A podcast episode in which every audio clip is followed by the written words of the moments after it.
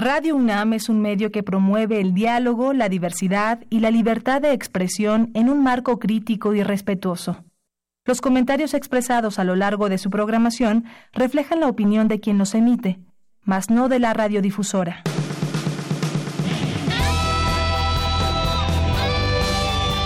Prisma RU. Relatamos al mundo.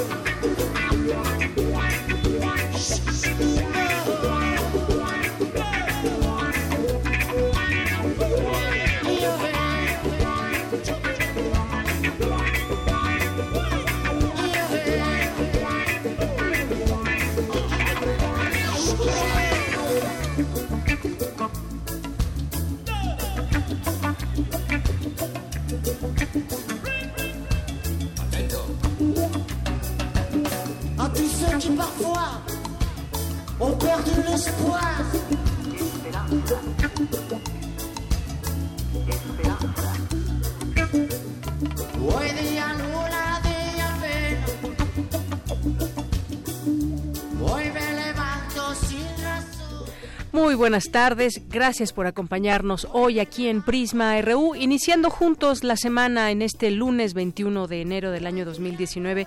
Gracias por su compañía. Aquí en este lado del micrófono le saluda Deyanira Morán. Todo el equipo también muy pendiente y atento para llevarle a todos ustedes la información del día de hoy. Pues hoy iniciamos con esta canción de Manu Chao que se llama ¿Cómo se llama? Tiene que ver con la luna. Se llama Día Luna, Día Pena. Exactamente, así se llama esta canción de Manu Chao. Y bueno, pues hablando de la luna, no sé si ustedes tuvieron la oportunidad de admirar este acontecimiento, este, esta eh, luna de sangre así llamada, porque adquiere este color cobrizo provocado por la refracción de los rayos solares que atraviesan la atmósfera, pues se, se vio en buena parte de eh, nuestro país, en todo el país. Claro que quien eh, tuvo eh, pues un cielo nublado no se alcanzó a percibir, pero pues en términos normales se admiró, se pudo admirar esta luna aquí en el continente americano, en algunas partes de, del oeste de Europa y África. Y todo un acontecimiento donde hubo muchas actividades desde nuestra universidad. Los invitamos desde el viernes pasado y el día de ayer quizás algunos pudieron seguir esta transmisión vía internet, la cual fue muy interesante por los comentarios que ahí se virtieron y que además pues nos daban esta opción de poder estar siguiendo paso a paso el eclipse y su explicación. Es por eso que hoy pues quisimos quisimos abrir con esta canción y quisimos también comentar este tema de la luna de sangre.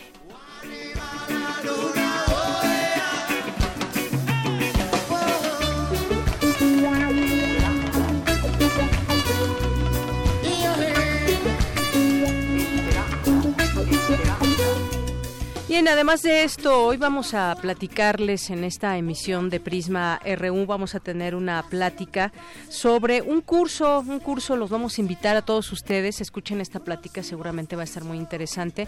Una mirada al Líbano, idioma, historia y geografía, cultura, costumbres, arte culinario y turismo que se realizará en la Escuela Nacional de Lenguas, Lingüística y Traducción de la UNAM. Y aquí tendremos al profesor Naví Chartouni y al doctor Alberto Carrera.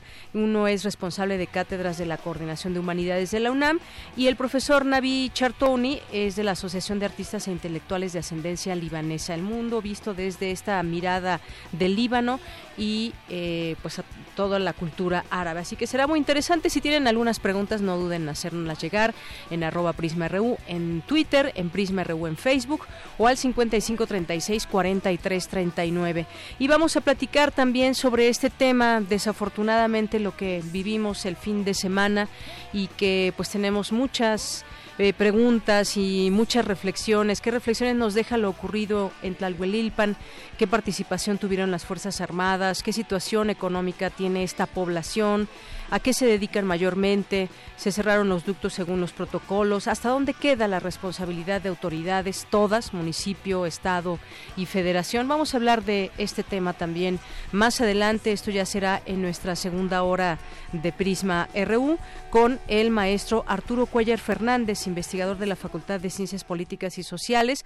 Vamos a darle este enfoque sociológico con respecto a lo que sucedió el viernes pasado. Tendremos aquí también eh, hoy que es lunes, Cartografía RU con Otto Cázares, tenemos las actividades de la sala Julián Carrillo, tendremos también en Cultura la obra de teatro Sonámbulos, una entrevista con Nuria Bajes, que es actriz, así que quédese con nosotros, tenemos la información universitaria, hoy les vamos a presentar también en particular un, eh, reportaje sobre las actividades que lleva a cabo la UNAM en Santa Marta Catitla. Así que eh, no se lo pierda y desde aquí relatamos al mundo. Relatamos al mundo. Relatamos al mundo.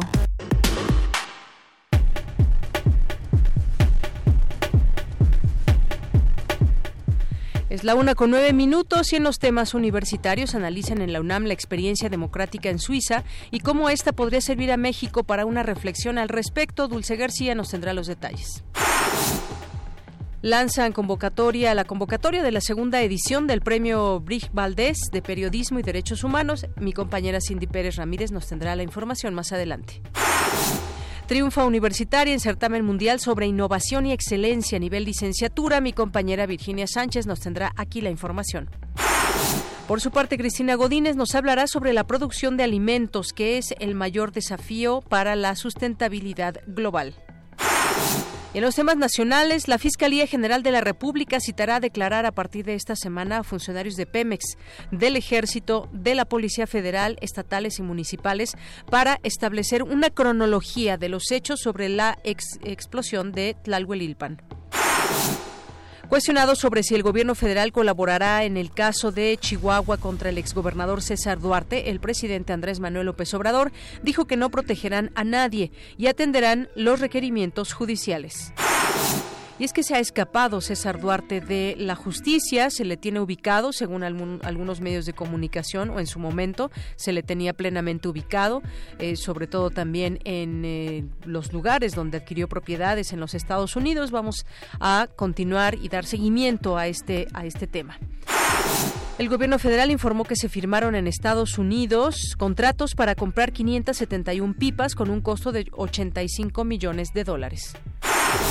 En los temas internacionales, el Fondo Monetario Internacional recortó su previsión de crecimiento para México, tanto para este año como para 2020.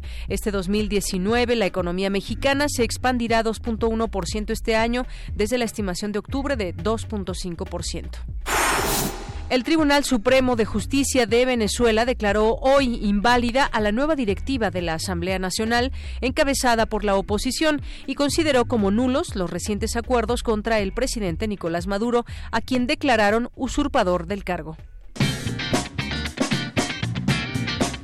Hoy en la UNAM, ¿qué hacer y a dónde ir? Como parte del ciclo Cineastas Mexicanos Contemporáneos, se proyectará la cinta Pájaros de Verano, de los directores Cristina Gallego y Ciro Guerra. Esta coproducción entre Colombia, Dinamarca y México está basada en la historia real de una familia indígena guayú que manejaban el tráfico de marihuana en la península de La Guajira, sobre el mar Caribe, abarcando Colombia y Venezuela. Este núcleo familiar los enfrentó no solo con las autoridades, sino también con su propio clan, que los acusaba de perder muchos de sus valores ancestrales. Este largometraje muestra cómo esta milenaria comunidad guayú se ve cautivada por la fructífera ganancia que nace de la venta de marihuana a manos estadounidenses. No te pierdas esta interesante película que relata el origen del narcotráfico en esta zona. Asiste hoy en punto de las 17 horas al cinematógrafo del Chopo. La entrada general es de 40 pesos. Recuerda que TV UNAM retransmite la tercera temporada de La Hora Elástica, programa nocturno de revista conducido por el músico, actor de cabaret, escritor y compositor Fernando Rivera Calderón, así como la escritora y locutora de radio Luisa Iglesias. Aquí, la inteligencia, la cultura y el humor nos permiten darle una lectura a la realidad que no le dan los programas de siempre. No te pierdas este fascinante espacio televisivo que da lugar a la música, la poesía, la ciencia y sus hallazgos con un toque de sentido del humor. Sintoniza hoy, en punto de las 20:30 horas, TV UNAM por el canal 20.1 de televisión abierta. Si lo prefieres, puedes sintonizar Diametral, Periodismo de Coyuntura, espacio de reflexión bajo la conducción del periodista y politólogo Temoris Greco, quien analiza los temas trascendentales y de mayor relevancia en nuestro país y el mundo, como los derechos humanos, la inseguridad, la libertad de expresión, entre otros. Sintoniza hoy, en punto de las 19.30 horas, la señal de TV UNAM por el canal 20.1 de televisión abierta.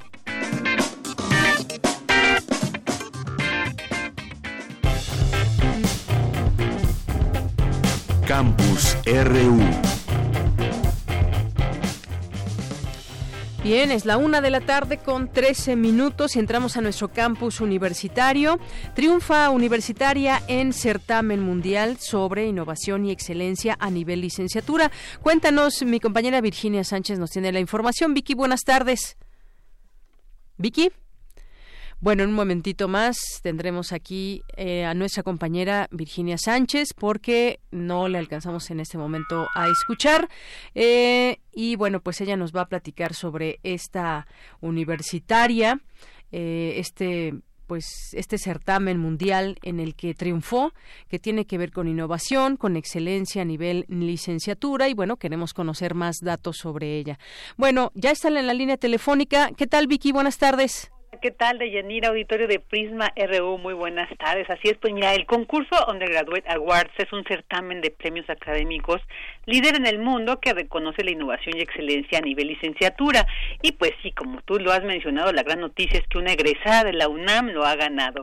Se trata de Jessica Ramos Sánchez de la Facultad de Psicología, quien por su proyecto que aporta información al tratamiento cognitivo para los niños con síndrome de Down, pues recibió el Global, Global Winners en la categoría de lingüística.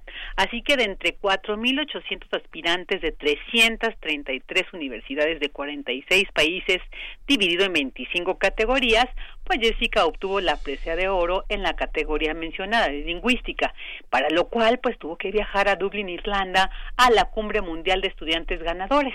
Además de que, bueno, parte de además de esta de esta presea de oro, su artículo denominado Redes fonológicas y léxicas en niños con síndrome de Down una tarea inicial de similitud de sílabas con un método de seguimiento ocular, pues también será publicado en la revista de Undergraduate Awards. Escuchemos a Jessica Ramos, quien nos habla sobre el contenido de su trabajo.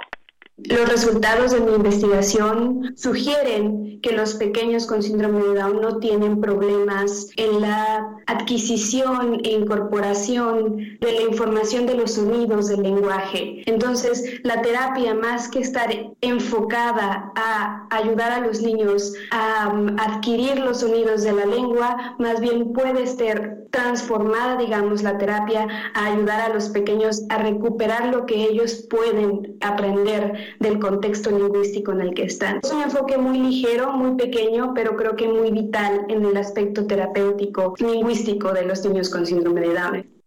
Y bueno, este artículo de Ramos Sánchez lo elaboró a partir de los resultados que obtuvo en su tesis eh, Redes léxicas de tipo fonológico en población con síndrome de Down, efectos de similitud inicial y final en una tarea tipo priming, la cual pues estuvo asesorada por eh, Natalia Actualmente Jessica cursa el primer semestre de su posgrado en la Universidad de Finlandia Oriental y después va a continuar el segundo semestre en la Universidad de Groningen y el segundo año pues ya lo cursará en Alemania, así que estaremos atentos sobre este trabajo de esta universitaria que ha logrado pues tan importante reconocimiento. Así es, Vicky. Pues muchas gracias por la información. Gracias a ti, muy buenas tardes. Muy buenas tardes. Y bueno, pues vamos a pasar a la siguiente información.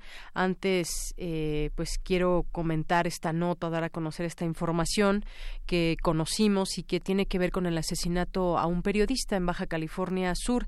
Ya los familiares de Rafael Murúa Manríquez reportaron su desaparición el pasado sábado y desafortunadamente un día después, el domingo, su cuerpo fue en un tramo carretero en Santa Rosalía, Mulegé.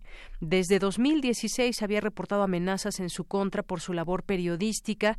Este periodista de 34 años, originario de este lugar de Santa Rosalía, era eh, locutor, eh, fue fundador de la primera radio comunitaria en Santa Rosalía, Mulegé era también director del portal, el portal web de la plataforma Radio Cachana FM y el periodista había recibido varias amenazas de muerte por su trabajo y a finales de 2016 fue incorporado al Mecanismo Federal de Protección a Periodistas de México.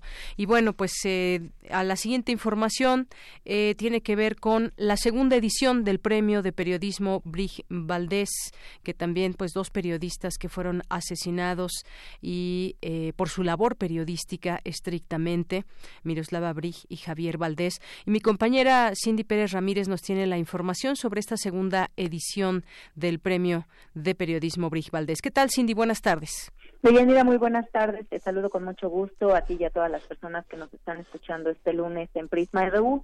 Esta mañana en la sede de las Naciones Unidas de la Ciudad de México se dio a conocer la convocatoria de este premio, que es un homenaje y responde al fuerte y terrible simbolismo que los apellidos Bridge y Valdés adquirieron en México, pues al asesinar a Miroslava Bridge y Javier Valdés en 2017, los perpetradores enviaron un mensaje muy claro y preocupante. Ningún periodista ni aquellos con reconocimientos internacionales está a salvo de la violencia, en particular cuando en su trabajo documentan la corrupción, la impunidad y las graves violaciones de derechos humanos en México. Antonino de Leo, representante de la Oficina de las Naciones Unidas contra la Droga y el Delito, señaló que nuestro país es uno de los lugares más peligrosos para ejercer el periodismo. Desde el año 2000 a la fecha, 120 comunicadores han sido asesinados. Vamos a escucharlo durante los últimos dos años. El estado donde más periodistas fueron asesinados es Veracruz, 26 periodistas desde el año 2000. Según un, eh, un reciente informe de la UNESCO, la violencia contra los periodistas en México es comparable a la de Afganistán, un país desgarrado por décadas de guerra.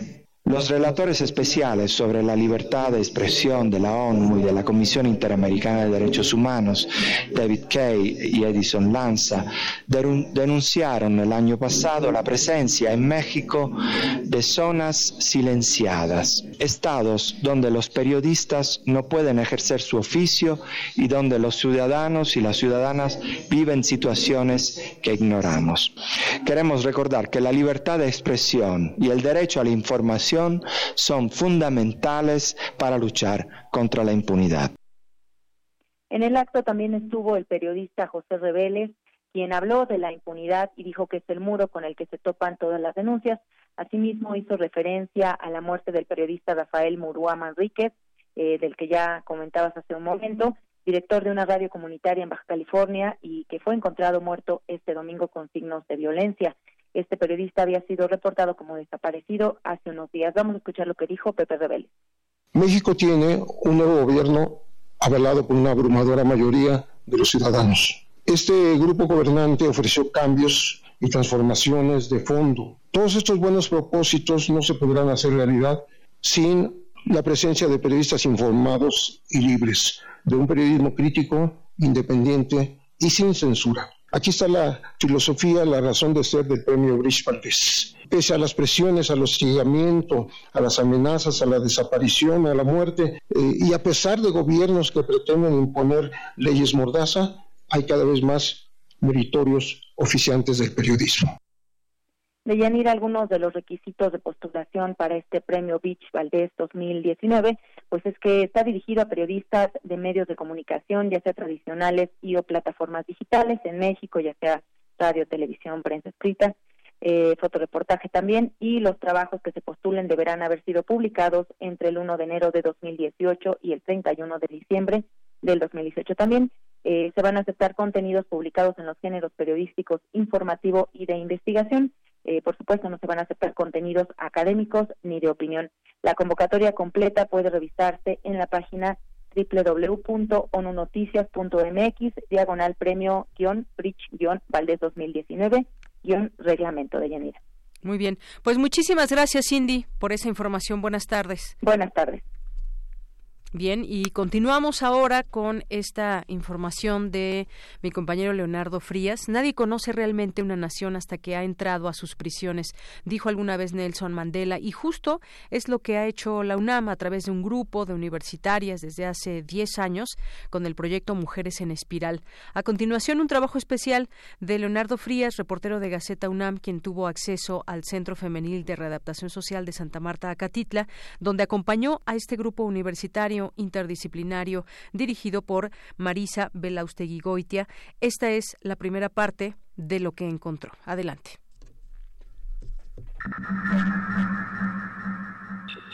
Radio UNAM. Aquí, el color es el lenguaje. No hay otra forma de ingreso que ataviarse multicromático no azul, mujeres sentenciadas, no beige, en proceso, no negro, custodios. Esa es justo la política implícita del proyecto, desvanecer el gris, no solo de la piedra, sino del futuro, alzar la cara para pintar, para excarcelar el espíritu, favorecer el acceso a la justicia de mujeres en reclusión y la transformación de patrones culturales y de género. Es Elia, reclusa, es mediodía, en la palapa del Ceferés. Y le pedimos al grupo de mujeres en espiral que nos ayude para que trascienda todo nuestro sentimiento, porque todas nosotras sentimos que nuestros anhelos, nuestros sentimientos, nuestras ilusiones son libres como el viento, ¿no? La UNAM realizó una visita a una de sus aulas expandidas, el Centro Femenil de Readaptación Social de Santa Marta Acatitla, en Iztapalapa, a través del proyecto Mujeres en Espiral, que cumple 10 años 500 lunes de jornadas académicas no asistenciales. Marisa Belausteguigoitia, de la Facultad de Filosofía y Letras, es fundadora y directora del proyecto. Mujeres en como su nombre indica, es un proyecto académico que trabaja con giros, contorsiones, trabaja acercando a las mujeres en fuerzas centrípetas, acercando textos, acercando procesos que interrumpan esas maneras de ser mujer, esas maneras de generar y producir afectos, esas maneras de mirar, son esas tres. Y también para nosotros como académicas y estudiantes, interrumpir la universidad que solo produce conocimiento entre la biblioteca y el aula. Esa mirada en zigzag, ese procedimiento de ir afuera. ¿A dónde afuera? Inclinarse donde haya alguna urgencia social. Para nosotras también nos interrumpió afectivamente la forma de vincularnos con el conocimiento. Desde 2008 se han concretado diferentes proyectos con las mujeres reclusas, los cuales han obtenido premios nacionales e internacionales que van desde fanzines, documentales, cortometrajes, pasarelas, artículos, libros artísticos y cuatro murales. La magna obra de intervención del proyecto, Patricia Piñones, coordinadora de formación en el área artístico-pedagógica del proyecto y académica universitaria.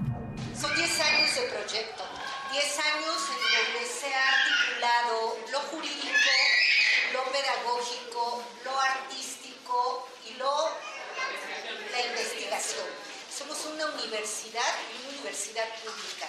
Y tenemos ahí una responsabilidad enorme en términos de que de atender a las urgencias sociales. Santa Marta Catitla nos presenta un conjunto de urgencias sociales, las condiciones de vida, el desarrollo personal de las compañeras, sus procesos jurídicos, su condición de salud. Tiene muchas urgencias sociales. Venir y trabajar esto con ellas también implica trabajarlo con las jóvenes, universitarias egresadas de las carreras de psicología, de pedagogía, de derecho, de sociología, de estudios latinoamericanos en nuestra universidad. Amanecer de la vida los lunes. Aida Blanco es de las más entusiastas en esta iniciativa pictórica. En el 2008 negó la UNAM hasta que se presentó la, situación de irse a los muros. Y entonces aquí tenemos dos, dos entradas donde hay unos, nosotros llamamos caracoles, que son como especie de, de rampas en forma circular. Empezamos a escoger cada quien un bloque dentro de esa misma estructura de cemento, que era gris, que, hace, que o sea, hacía horrible el, el lugar, el reclusorio, y está ubicado en la sala de visitas grande. No veías colores, veías el, beige, el azul y el gris de las paredes. Entonces con este, con este mural, con este proyecto empezamos a, a ver cambiar el color de todo.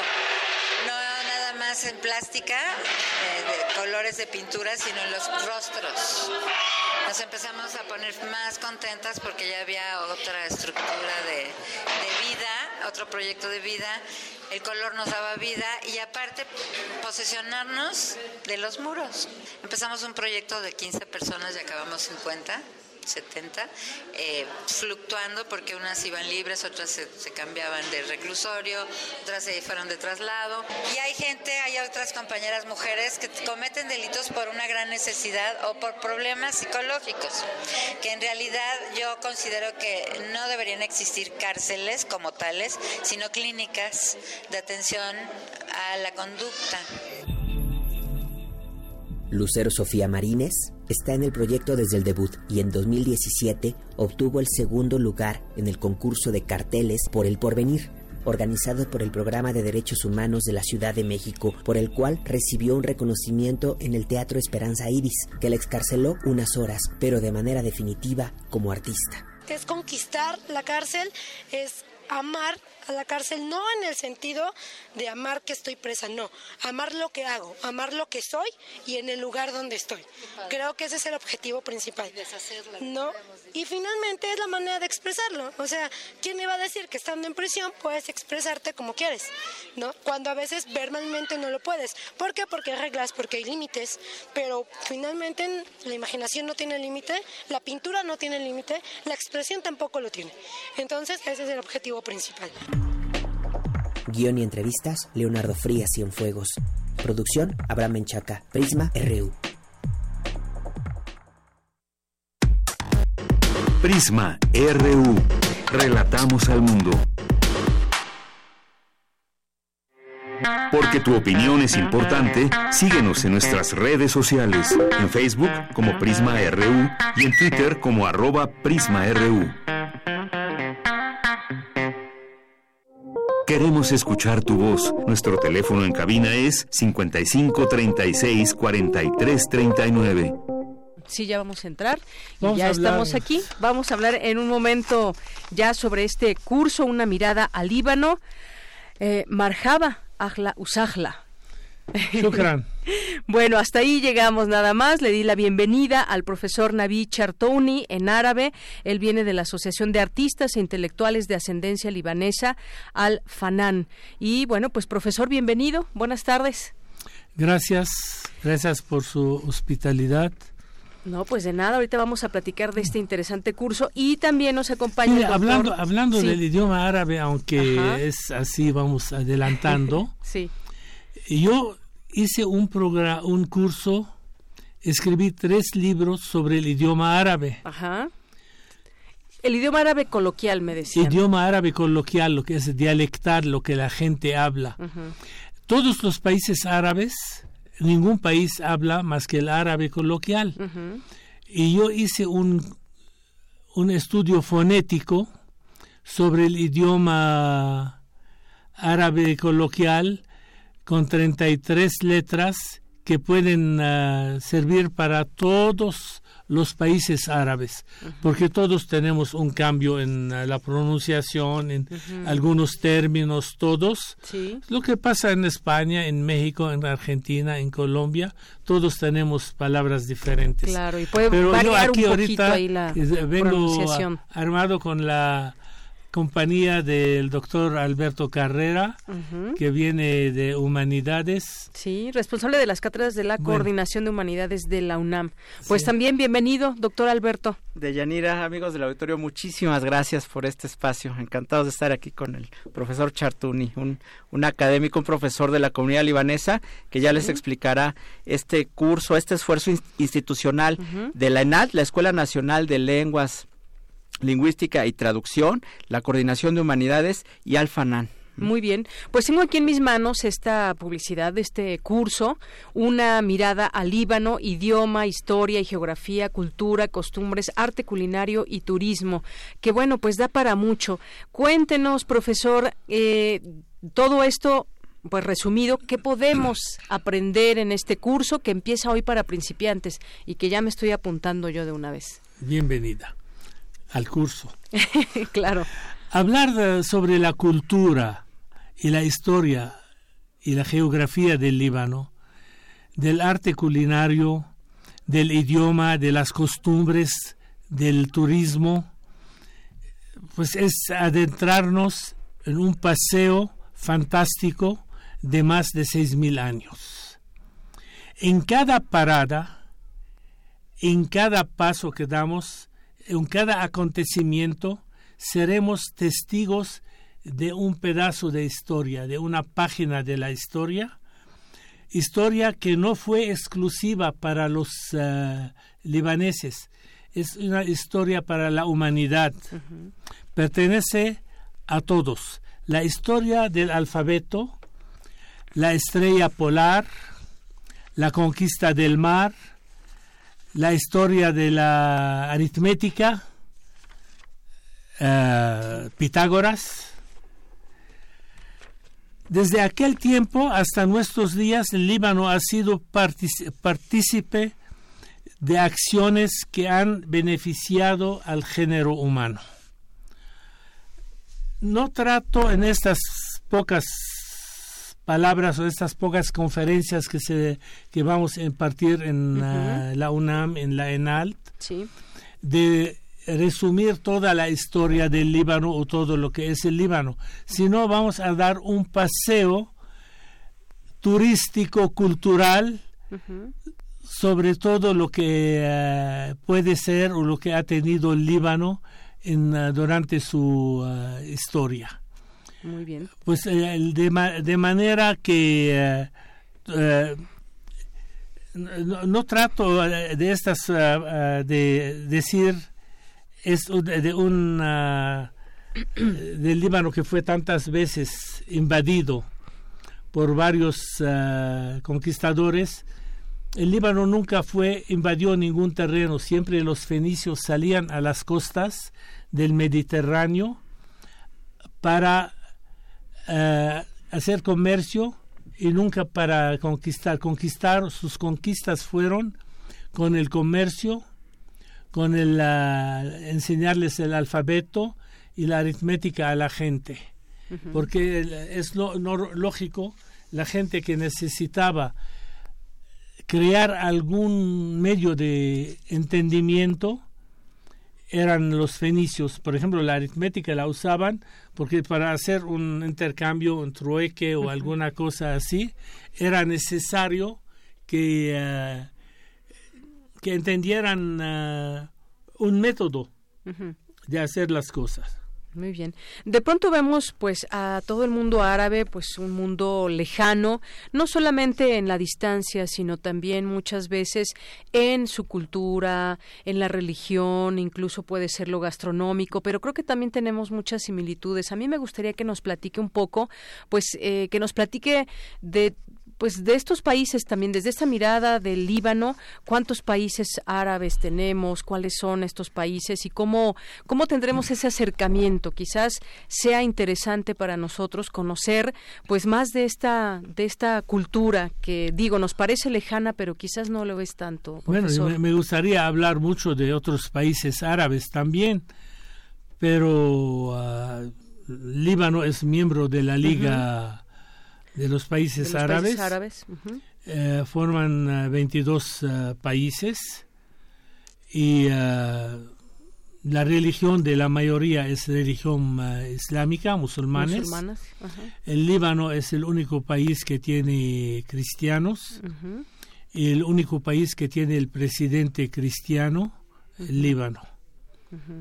Y uh, todos los demás, pero en el Líbano es, además puedo presumir de una cosa, no tenemos dictadura, tenemos un sistema uh, presidencial parlamentario el, la, de la, por la Constitución.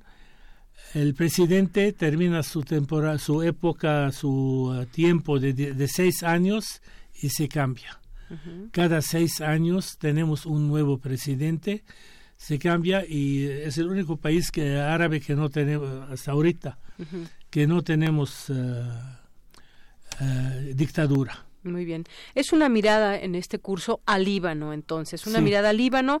Están eh, próximos a iniciar este curso. Me gustaría que nos dijeran estos datos de la gente que nos está escuchando y si tiene que tener algún perfil o pues está este, abierto al público en general. Este curso, este curso va a empezar el día 31 de enero. Uh -huh. Muy bien, faltan 10 Todo, días Y va a durar hasta el 23 de uh, mayo, uh -huh. todos los jueves. Es, va a ser muy agradable uh, tomar este curso, porque lo que le dije al principio es un paseo -huh. bo muy bonito en cada conferencia, cada parada, cada plática. Vamos a tener algo diferente. Vamos a hablar de idioma, -huh. vamos a hablar de historia, vamos a hablar de arte culinario, vamos a hablar de costumbres que uh -huh. usted uh, mencionaba hace rato, las costumbres, pues cómo vive el, uh, el pueblo libanés, -huh. qué come el pueblo libanés que usted quería, de, de, de qué sí, manera. Qué, qué, tipo de convivencia, -huh. qué cultura tiene el pueblo libanés es un pueblo culto. Me adelanto a decirle que en el Líbano uh no hay analfabetismo, no, no, hay analfa, no existe la, un analfabeta uh -huh. desde 1953. Uh -huh. la, eh, toda la gente. Quedó radicado. Sí. El, y, de, y, turismo. Uh -huh. el, por ejemplo, en esta época el Líbano es un país donde está cubierto de nieve, la, las montañas están cubiertas de nieve uh -huh. en esta uh -huh. época. Inclusive de Europa, como de Europa, en Europa, en Suiza y esto, no les llegó la nieve a tiempo, están llegando Líbano. al Líbano para esquiar los amantes del esquí de esto sí, sí, de vienen al Líbano para esquiar en esta época. Uh -huh. Además, hay muy pocos países en el mundo, no sé si existe algún otro país que de la montaña donde usted puede estar uh, esquiando uh -huh. al mar, hay épocas como ahorita, por ejemplo, son 40 minutos de la montaña al mar. -huh. Otras épocas de una hora, hora y media. Uh, hay, las montañas libanesas están casi cubiertas de, de nieve todo el año. Uh -huh. Y este año llovió por el año pasado que no había llovido bastante, no había Uf. nevado Uh -huh. lo suficiente. Muy bien. Eso con respecto a cómo es el Líbano. Decía yo, preguntaba si debemos de tener algún perfil específico para tomar este curso o simplemente tener el interés por conocer de, es, uh, un, eh, debe tener un, un, interés cultural. Interés cultural. Para la cultura del, eh, del, Líbano, para la historia del Líbano, para la, lo que acabamos de decir hace, acabamos de decir hace uh -huh. rato, la convivencia del pueblo.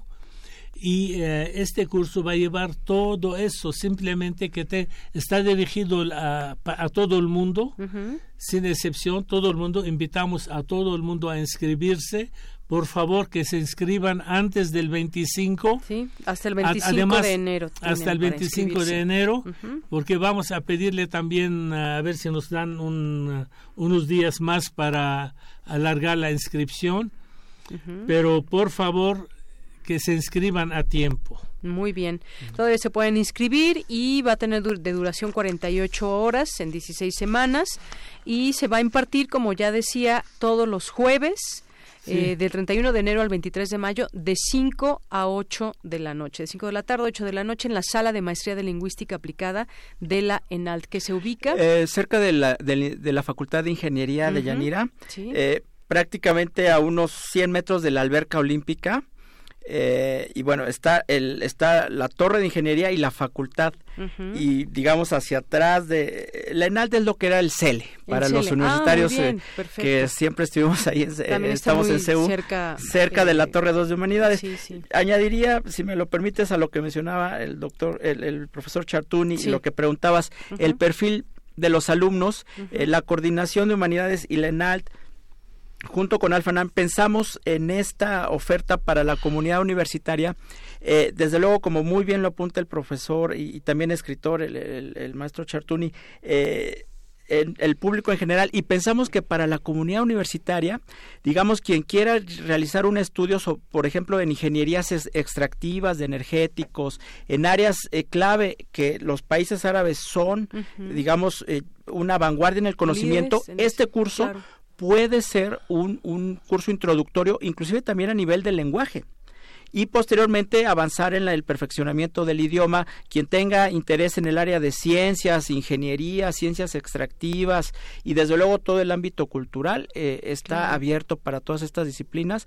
Por eso eh, nos entusiasmó en la coordinación en la ENALT esta propuesta de Alfanán y del profesor Chartun. Claro, los recursos naturales que se encuentran en toda esta área.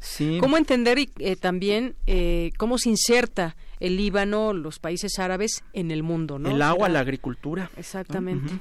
Así es. Tenemos uh, un curso muy, muy amplio. Muy amplio. Muy amplio. Y lo que es uh, garantía que al terminar este curso les puedo garantizar que los alumnos se, un alumnos eh, se quedarán los que le diré a los participantes eh, con la curiosidad de conocer de conocer el Líbano y quizás de conocer el más sobre el Líbano, de conocer más sobre la cultura, sobre el turismo, sobre eh, las maravillas escondidas entre montaña y montaña, entre la playa y la montaña, entre eh, toda esta zona y eh, seguro que van a quedar con las ganas de visitar Líbano, sobre todo, aunque son muy pocas clases, está dirigido general el curso, lo poco que van a aprender de idioma, van a poder entenderse va, a ser algo sorprendente que van a poder comunicarse, eh, comunicarse con, su, con el mismo idioma del árabe uh, dialectal o coloquial. Muy bien, pues eso también está muy interesante. Ah, y hay un número telefónico, sí. Adelante, Yanira, muchas gracias. El 5622 0687.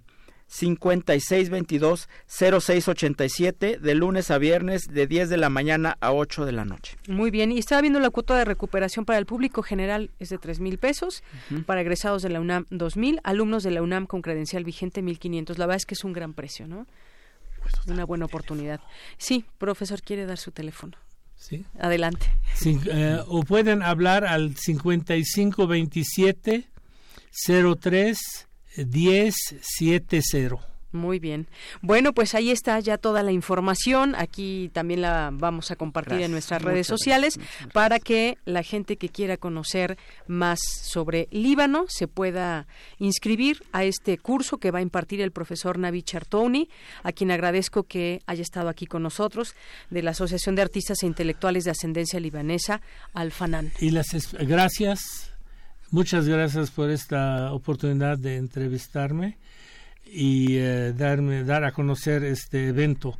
Y también les hago una invitación que si quieren aprender eh, la lengua árabe, lengua, eh, árabe coloquial hablado en Líbano, sí.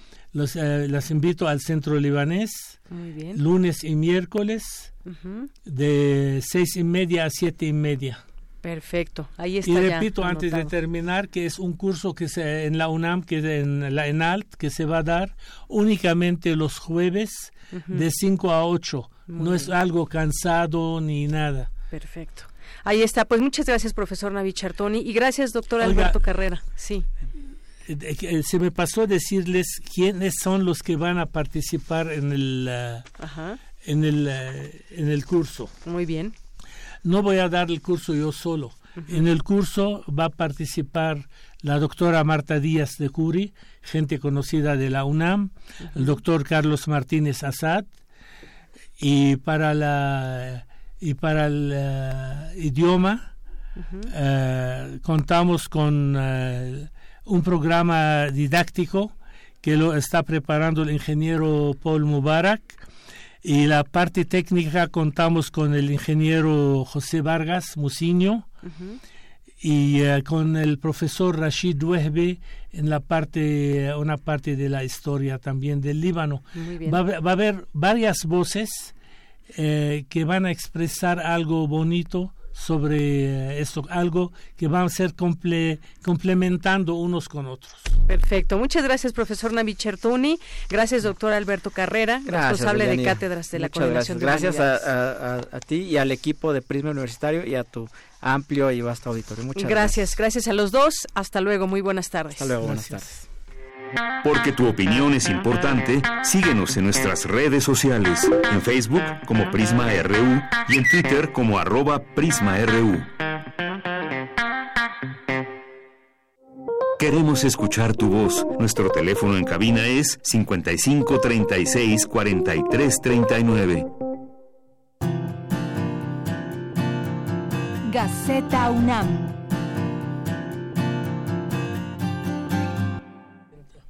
Gracias. Bueno, pues seguimos en, en vivo ya aquí en Radio UNAM en Prisma RU y le doy la bienvenida al director de Gaceta UNAM, Hugo Huitrón. ¿Qué tal, Hugo? Muy buenas tardes. ¿Qué tal, Deyanira? Buenas tardes. Un saludo para todos. Un saludo. Pues cuéntanos hoy acerca del contenido de Gaceta UNAM. Mira, hoy la, portada de, de, la Gaceta trae, traemos un homenaje de la UNAM al autor de representación histórica de la cultura. Sí. Es el mural de la Biblioteca Central y fue, fue hecho por Juan O'Gorman.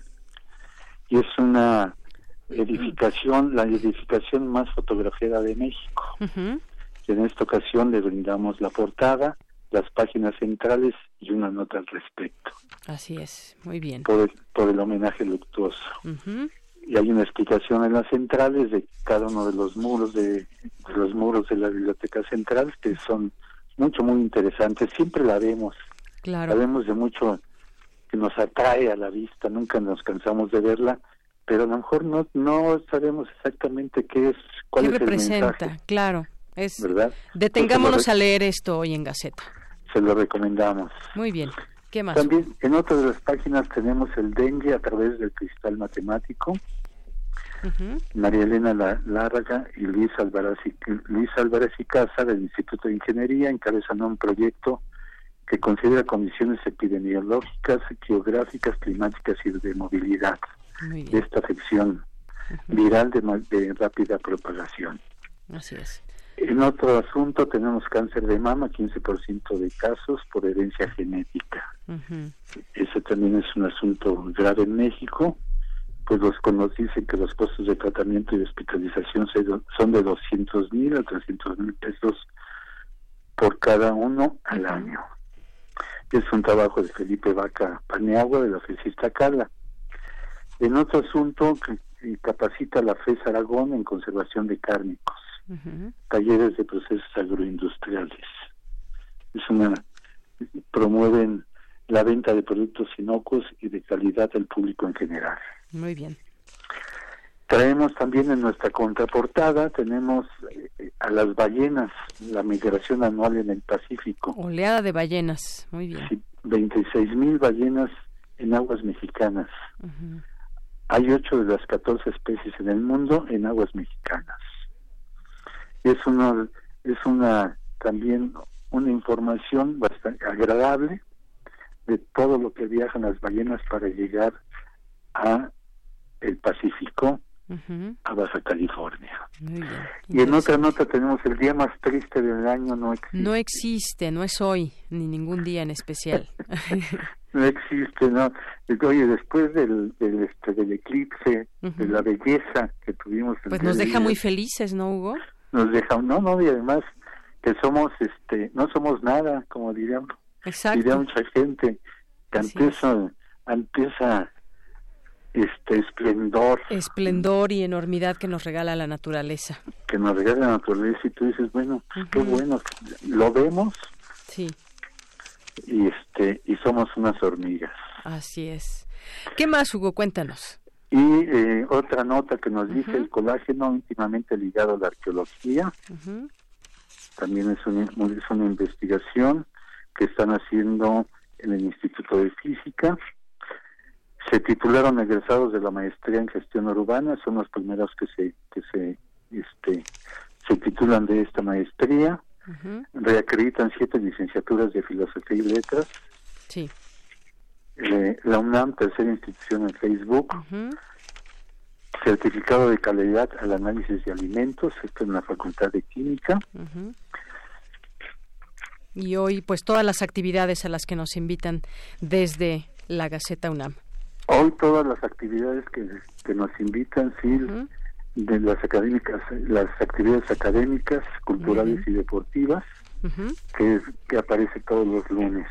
Perfecto. Y que toda esta información, como otra que aparece en la Gaceta Digital, no se olviden visitarnos en la Gaceta Digital. El día de hoy, por ejemplo, traemos en esta Gaceta Digital el eclipse es nuestra portada de la Gaceta Digital, el eclipse y una, una pequeña nota al respecto y de, de todos los pasos que, que acontecieron el día de ayer. Muy bien. Hugo Huitrón, pues como siempre te agradezco mucho que nos des de primera mano toda esta información que contiene la Gaceta y a quienes no la tengan, pues ahí por la vía digital la pueden consultar. Muchas gracias. Por la vía digital, por favor, es gaceta.unam.mx. Ahí nos pueden seguir, nos pueden visitar, nos pueden poner sus comentarios. Muy bien. Y, les agradezco mucho, un saludo para todos y por favor, como siempre, sean felices. Gracias, Hugo Huitrón. Muy buenas tardes. Buenas tardes. Buenas tardes, director de Gaceta UNAM. Porque tu opinión es importante, síguenos en nuestras redes sociales, en Facebook como Prisma RU y en Twitter como arroba PrismaRU.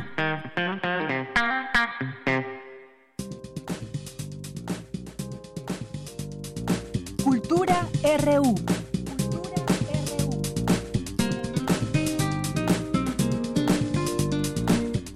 Bien, pues ya estamos en la sección de cultura. ¿Qué tal, Tamara Quirós? Muy buenas tardes. Deyanira, muy buenas tardes. Es un gusto iniciar la semana con todos aquellos que nos sintonizan a través de la frecuencia de Radio UNAM. Este lunes queremos hablar de teatro, ese teatro que siempre nos lleva a la reflexión, ese teatro que siempre es orgánico. Y bueno, les cuento que hace unos días se estrenó la puesta en escena Sonámbulos. Y no podíamos quedarnos sin platicar de esta obra y para darnos todos los detalles y, también hablarnos del tema central de esta obra, nos acompaña en cabina la actriz Nuria Bajes. Nuria, bienvenida a este espacio. Muchas gracias, encantada de estar aquí. No, al contrario, eh, nosotros estamos más encantadas. Oye, eres una mujer de teatro ya con una larga trayectoria, no solamente en este ámbito, en televisión. Sí, así es, en televisión y también pero en básicamente el mi formación ha sido teatral. Así es. Este, me inicié en la Compañía Nacional de Teatro y pues de ahí la televisión te come y ahí te sigue. pero regresas al teatro a la raíz de, de, tu carrera.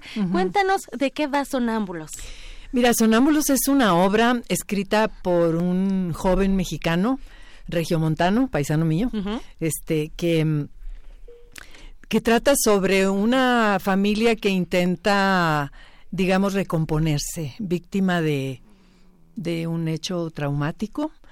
Y mm, vemos cómo los, cada, eh, los miembros de esta familia tratan de, de rehacer su vida con todo y eso, de tratar de salir adelante y ver cómo uno de ellos pierde el habla y este eh, el otro se, o sea cómo les afecta a cada uno de los miembros de la familia. Y, mm, y la verdad es interesante porque digo tampoco se trata de que te azotas y vas a sufrir ahí viendo el espectáculo de la desgracia. No no no tampoco. Hay momentos sumamente divertidos dentro del, de, de la obra pero este lo que me gusta es que es este mundo que a nadie le interesa de las víctimas, ¿no? Que vemos siempre en la tele que el narco fulano, que el héroe sutano, puro sinvergüenza y pillo, ¿verdad? Que es a los que les dan como un poco más de el seguimiento de caché, ¿no? Así porque tiene mucho glamour ser yo no sé por qué, ¿verdad? Pero el caso es que en esta obra tenemos a, a la víctima de a las víctimas de, de, un hecho pues lamentable y pues no les voy a contar toda la obra, pero para que la vayan a ver. Pero básicamente es esta esta situación entre esta familia, lo que implica en sus relaciones, eh, lo cómo los afecta, cómo cómo cómo llegan, quizá nunca van a salir de esto pero por lo menos porque es una marca muy fuerte en la vida de cada quien.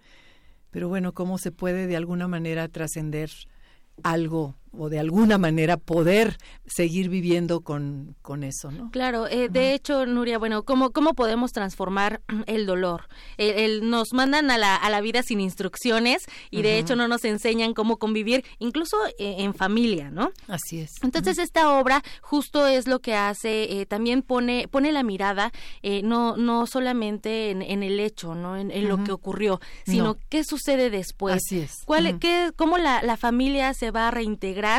Desde el seno familiar, incluso desde ese núcleo. Y bueno, al iniciar esta entrevista yo decía que es el teatro reflexivo, pero esa reflexión también lleva la risa, la catarsis, el, que uno esté rompiendo esa pared, por ejemplo, en la tele, de la televisión, bueno, pues vas al teatro y, rompes esa pared, ¿no? Y, Sobre todo en estos estos espacios tan tan pequeños como la teatrería, que es un espacio teatral muy muy reducido y que la verdad tienes al público aquí enfrente y es, es, muy imponente, ¿no? Claro. Entonces es es otra experiencia también para el público y para nosotros también, porque eh, básicamente lo que está padre es que eh, están viendo todo, o sea, sí está llegando porque los estás viendo muy cerquita, ya no es como este teatro grande que verdaderamente tienes que pues para llegar hasta allá, hasta la primera butaca hay un espacio enorme, sino que aquí está la gente muy cerca de ti,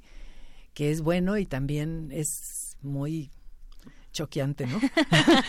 Así es. Pero es un lugar, es un espacio muy lindo. Yo lo recomiendo, eh, recomiendo al público que vaya a vernos. Vamos a estar hasta el 2 de abril, todos los miércoles y jueves, a partir de la semana pasada, pero esta, esta semana también.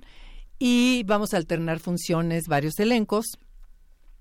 Y estamos de, a las ocho y media de la noche miércoles y jueves hasta el día 2 de abril en la teatrería que está en Tabasco 152. En la, en la Roma Norte. Así es. Oye, Nuria, y además que elenco, ¿eh? También, digo, eh, además de la historia, el que la gente vaya, eh, como lo mencionabas, ¿no? No estamos exentos, por ejemplo, de la violencia y bueno, a través del arte también se puede llevar a la reflexión y se puede llevar a, a, poner el foco en, en este tipo de, de, hechos. Pues sí, yo mm, desde mi muy humilde punto de vista digo que los mexicanos tenemos mucho que decir con respecto a lo que está pasando actualmente y lo que se ha vivido, lo que hemos vivido en este país tan verdaderamente tan tan vapuleado ya y que este generalmente vemos en cartelera pues muchas traducciones, ¿no?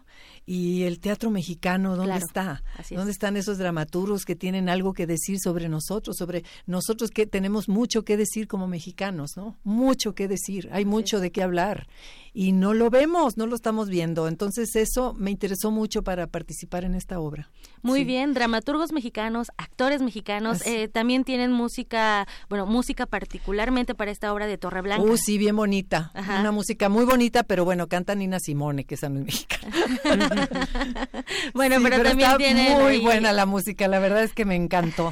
Excelente. Muy bien, bueno, pues esto es un poquito de lo mucho que van a ver en Sonámbulos todos los los miércoles miércoles y los jueves a las 8.30 de la noche en la teatrería, que además es un, un espacio muy agradable. Así es, y el reparto lo puedo decir. Claro. Mira, está Pablo Perroni, está alternamos funciones Macaria y una servidora, este Monse Monzón y otra chica que se llama Ana, no me recuerdo el apellido, Pablo de la Rosa. Ana González Bello. Eso, Ana González Bello. Así es. Pablo de la Rosa y Verónica Merchan. Verónica Merchan alterna con Carmen Madrid y creo que somos todos ya. De hecho, me parece que es la segunda vez que se pone esta puesta en escena, ¿verdad? Es con diferente elenco, sí. Excelente. Es la segunda vez. O sea que la gente que ya la vio, bueno, esta es otra oportunidad para verla a través de otra mirada también. Así es. Excelente. Pues muchísimas gracias, Nuria Bajes, por acompañarnos en este espacio. A ti, encantada de haber estado aquí. Muchísimas gracias. Gracias, Deyanira. Y bueno, nos, nos despedimos. Ahí los invitamos al teatro. No se lo pierdan esta puesta en escena hasta el 4 de abril. Les deseo que tengan 2 de abril. 2 de abril. Les deseo que tengan una excelente tarde. Gracias, gracias Tamara, gracias aquí a la invitada, muchas gracias. Ahí veremos esa obra y por lo pronto vámonos al corte, regresamos con la segunda hora de Prisma RU.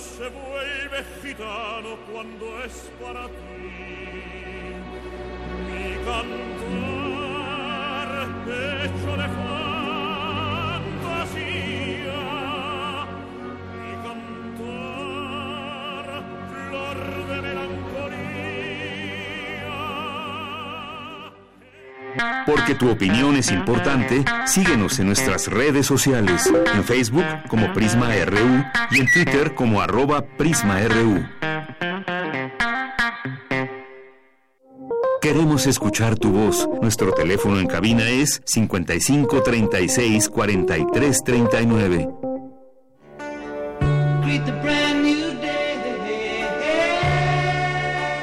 el marco del M68, a 50 años del movimiento estudiantil, el Museo Universitario del Chopo te invita a recorrer la memoria.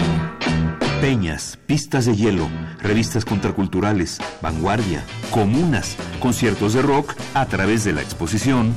Operación Peine y Tijera, los largos años 60 en la Ciudad de México. Revisión histórico-cultural de un periodo en donde el crecimiento urbano de la capital del país, las prácticas artísticas experimentales, los nuevos usos de la cultura del ocio, los movimientos políticos y sociales y los eventos disruptivos del orden público contrastaron con las estrategias autoritarias del régimen para contener los efectos de la modernización del país. Exposición abierta hasta el 17 de marzo de 2019.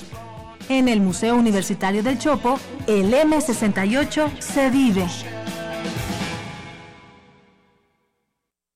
En 30 años, el mal manejo de los recursos naturales ha acabado con el 26% de nuestros bosques. Tan solo entre 2010 y 2015 perdimos 91 mil hectáreas de bosques cada año. La ventaja es que ahora con la nueva Ley General de Desarrollo Forestal Sustentable se cuidarán mucho más y mejor nuestros bosques y selvas. Algunos beneficios son que se le pagará a los propietarios de los bosques para cuidarlos y conservarlos. ¿Y de quién creen que fue esta propuesta? Sí, del Partido Verde. Luego de exhibirse durante tres años en diversos países, llega a México la muestra Orozco, Rivera Siqueiros, la exposición pendiente, que se debió inaugurar originalmente en Chile en 1973, pero lo impidió el golpe de Estado de ese país. Se exhiben 180 piezas entre obra pictórica, documentos, videos y otros testimonios que dan cuenta de la cancelación de la muestra. Orozco, Rivera, Siqueiros, la exposición pendiente, se puede visitar en el Museo de Arte Carrillo Gil, en el sur de la Ciudad de México.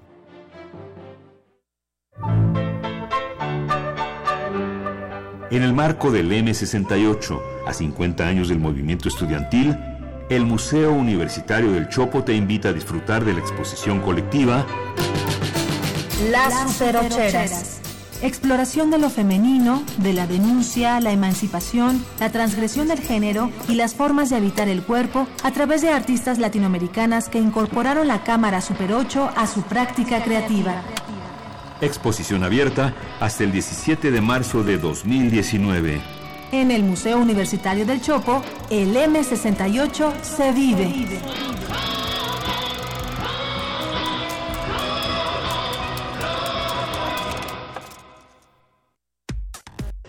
Prisma RU. Relatamos al mundo.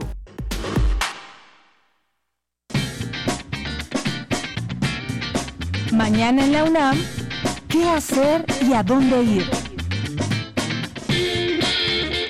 La Academia de Música Antigua de la UNAM inicia temporada este próximo 26 de enero con un magno concierto en el Anfiteatro Simón Bolívar, bajo la dirección del músico Roberto Rivadeneira y la participación de Raquel Masmano en el violín y Rafael Sánchez Guevara al violonchelo. Asiste a esta gala de inauguración el próximo sábado 26 de enero en punto de las 13.30 horas al Anfiteatro Simón Bolívar del antiguo Colegio de San Ildefonso ubicado en calle Justo Sierra, número 16, Centro Histórico.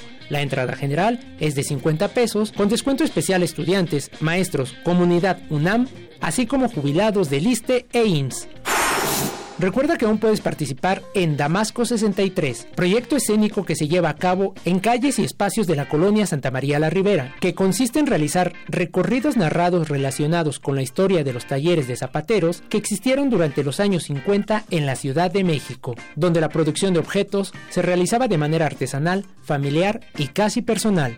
La pieza documenta un taller de zapatos ubicado en la calle Damasco número 63 en la colonia Romero Rubio, hogar de una familia que trabajó en la fabricación de calzado durante 40 años. Participa en este interesante recorrido los días 26 y 27 de enero en punto de las 18 horas. La cita es en el Museo Universitario del Chopo. La entrada es libre te recomendamos el estreno de la obra LX22, Oráculo Colectivo, bajo la dirección del maestro Sebastián Solórzano.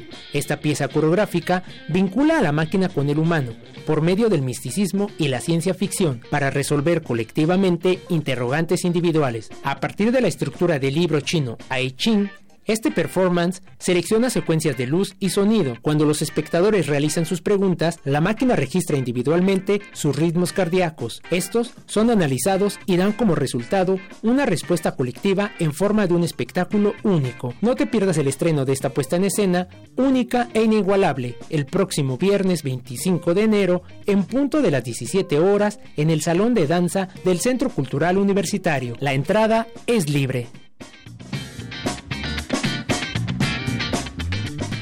Dos de la tarde con ocho minutos. Y bueno, pues es momento de mandar rápidamente saludos a quienes están presentes a través de las redes sociales, Ana Castellán Lara, Betiana Díaz Rey, eh, Carolina Coppel, Paloma Arendt, eh, Otto Cázares, que ya llegó por aquí en unos momentos más lo tendremos, eh, segundas vueltas también, Alex, eh, Octavio, Andrea González, editorial Enequén, también aquí siempre presente, falta muy poco, excelente inicio de semana, Prisma RU de Radio UNAM, gracias, Carlos Río Soto, eh, también muchas gracias a José Luis Sánchez, que nos dice buen inicio de semana, consternado y sorprendido por el incidente y muerte de conciudadanos en el estado de Hidalgo y la respuesta de mexicanos en redes sociales que nos demuestra la polarización social. Se piden resultados y responsabilidades inmediatos, como el caso del gobierno de Puebla, se pregunta.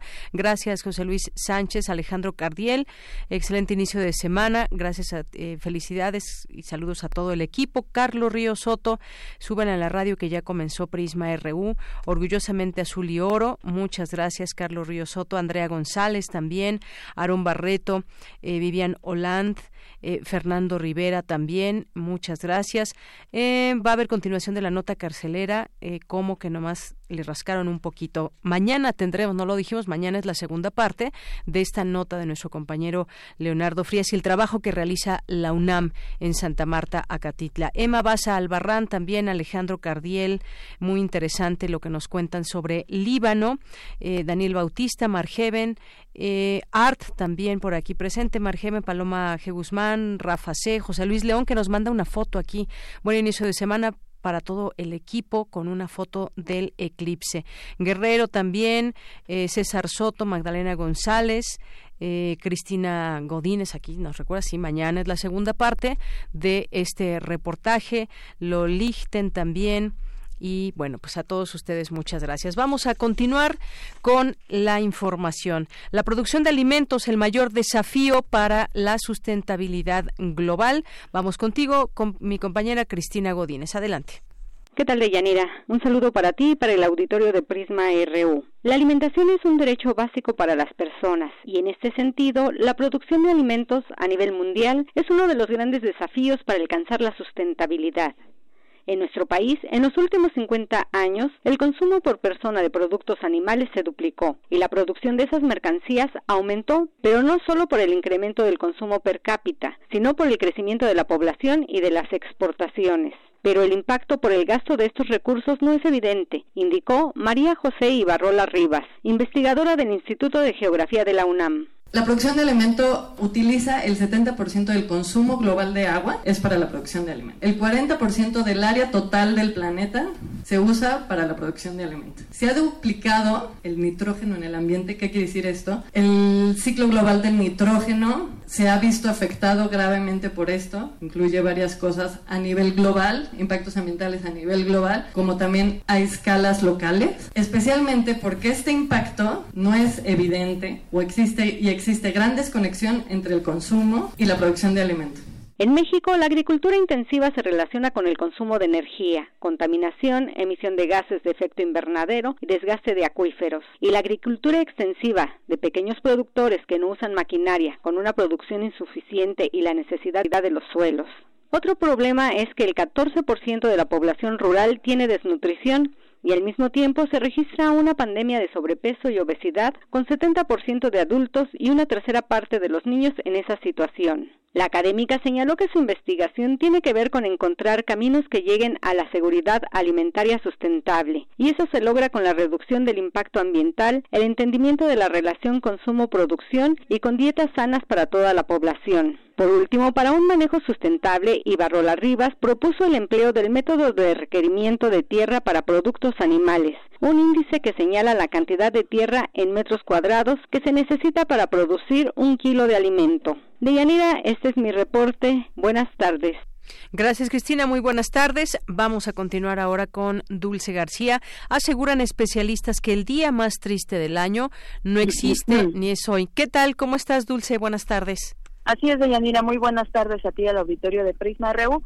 Pues como bien dices, el día más triste del año, también denominado Blue Monday, no existe y es en realidad un hecho pseudocientífico o en todo caso un concepto mercadotécnico, pues las condiciones para que alguien esté triste o alegre dependen de los eventos que ocurran a su alrededor y no de que sea un día específico en el calendario. Expertos de la UNAM aseguran que el señalado como el tercer lunes de enero, el Blue Monday, se asocia al contexto propio de esta temporada, es decir, el término de las fiestas decembrinas, la cuesta de enero y en esta ocasión para México también el panorama político por un nuevo gobierno. El tema fue analizado desde distintos puntos de vista por Hugo Sánchez, académico de la Facultad de Psicología de la UNAM, quien comentó que este mes es un periodo de autocrítica y evaluación o de reflexión y melancolía, pero que de ninguna manera se llega a caer en una situación patológica. Vamos a escucharlo. Es una cuestión que se originó como base de una campaña para poder incrementar los volúmenes de venta de los viajes, utilizando una supuesta ecuación en la cual se ponían parámetros que la población iba a sufrir y esto en general daba como resultado un coeficiente que ellos decían que dependiendo de la relación de este coeficiente podíamos observar que la persona tenía mayor o, menor depresión. Y esto dio como resultado lo que se llamó el Blue Monday que correspondía de manera general al tercer lunes de enero. Y esto pues en realidad es un hecho pseudocientífico. Esto podría, no puede ser susceptible a generalizar, dada que las condiciones de cada población son totalmente diferentes. Las, las condiciones de la población inglesa no son los mismos que las condiciones de la población mexicana. Deyanira, por su parte, Violeta Rodríguez del Villar, académica del Instituto de Investigaciones Económicas de la UNAM, considera que para no caer en esa mentira, en esa mentada tristeza, el organizar nuestras finanzas puede ayudar mucho. Aquí sus palabras. Sí, afecta a la mayoría de los mexicanos, más o menos un 70% de los mexicanos se ven se ven afectados por la cuesta de enero. Normalmente lo que se eh, recomienda a los consumidores es que procuren no endeudarse, hacer un consumo consciente, no dejarse llevar por la euforia. Ahora bien, si ya estamos en el problema y actualmente no o vamos, no hicimos, no nos preparamos para este periodo, pues lo único que podemos hacer es evidentemente evitar el consumo superfluo, restringirnos a adquirir los bienes y servicios indispensables. Por un lado, tenemos que reacomodar nuestros esquemas tradicionales de gasto. Y bueno, de Deyanira, auditorio de Prisma RU, hay que saber también que los seres humanos todo el tiempo experimentamos tristeza y ansiedad sin devenir en enfermedad y como seres sociales no podemos esperar a que haya un día específico para deprimirnos. las condiciones en las que sentimos alegría, desconsuelo o cualquier otra emoción dependen de variables ambientales que cambian de acuerdo con las circunstancias de edad y género, como lo comentó la académica. El problema es que algunos sectores de la, de la población pueden ser susceptibles a sugestionarse, como sucede, por ejemplo, en Japón, en donde eh, se ha incrementado el número de suicidios, eh, sobre todo entre la población joven, joven, que es la que suele usar redes sociales. Eh, lo que sí es real es la cuesta de enero y para lograr superarla, los expertos recomiendan restringirse en adquirir bienes y servicios indispensables, reacomodar los esquemas de gasto, comprar de manera consciente y además evitar el, endeudamiento. Este es el reporte de Yanira. Muy bien, Dulce, pues muchísimas gracias. Yo me quedaría con esto que decías al principio, lo que decía también el académico, que pues bueno, es un producto de la mercadotecnia el intentar señalar un día como el más triste del año, porque pues la tristeza, la ansiedad, la felicidad, la alegría, pues nos puede venir en cualquier momento, no depende específicamente de un día y hay muchas, muchas razones por las cuales pasar por alguno de estos sentimientos. Muchas gracias, Dulce. Así es, Deyanira. Y bueno, yo por lo menos no estoy triste. Ni yo. Así que pues festejemos la vida. Dulce. Gracias a ti, buenas tardes a ti al auditorio. Un abrazo, Dulce, hasta luego. Bueno, y vamos a continuar en un momento más. Eh, mientras tanto, pues algunas, algunas notas para ir también introduciendo a nuestra siguiente entrevista que tiene que ver con el caso de Tlahuelilpan, que pues eh, lo que se señaló por las autoridades hoy en la mañana, la prueba de fuego para la Fiscalía General de la República, dice Hertz Manero que no se va a ocultar nada y esta investigación sobre la explosión de una toma clandestina del pasado viernes en Hidalgo será la prueba de fuego para la Fiscalía. Miembros del Ejército, Pemex y Gobierno declararán en el Ministerio Público por este ducto. Habría yo el programa señalando, diciendo algunas de las preguntas que más nos hacemos después de haber conocido esta eh, verdadera tragedia.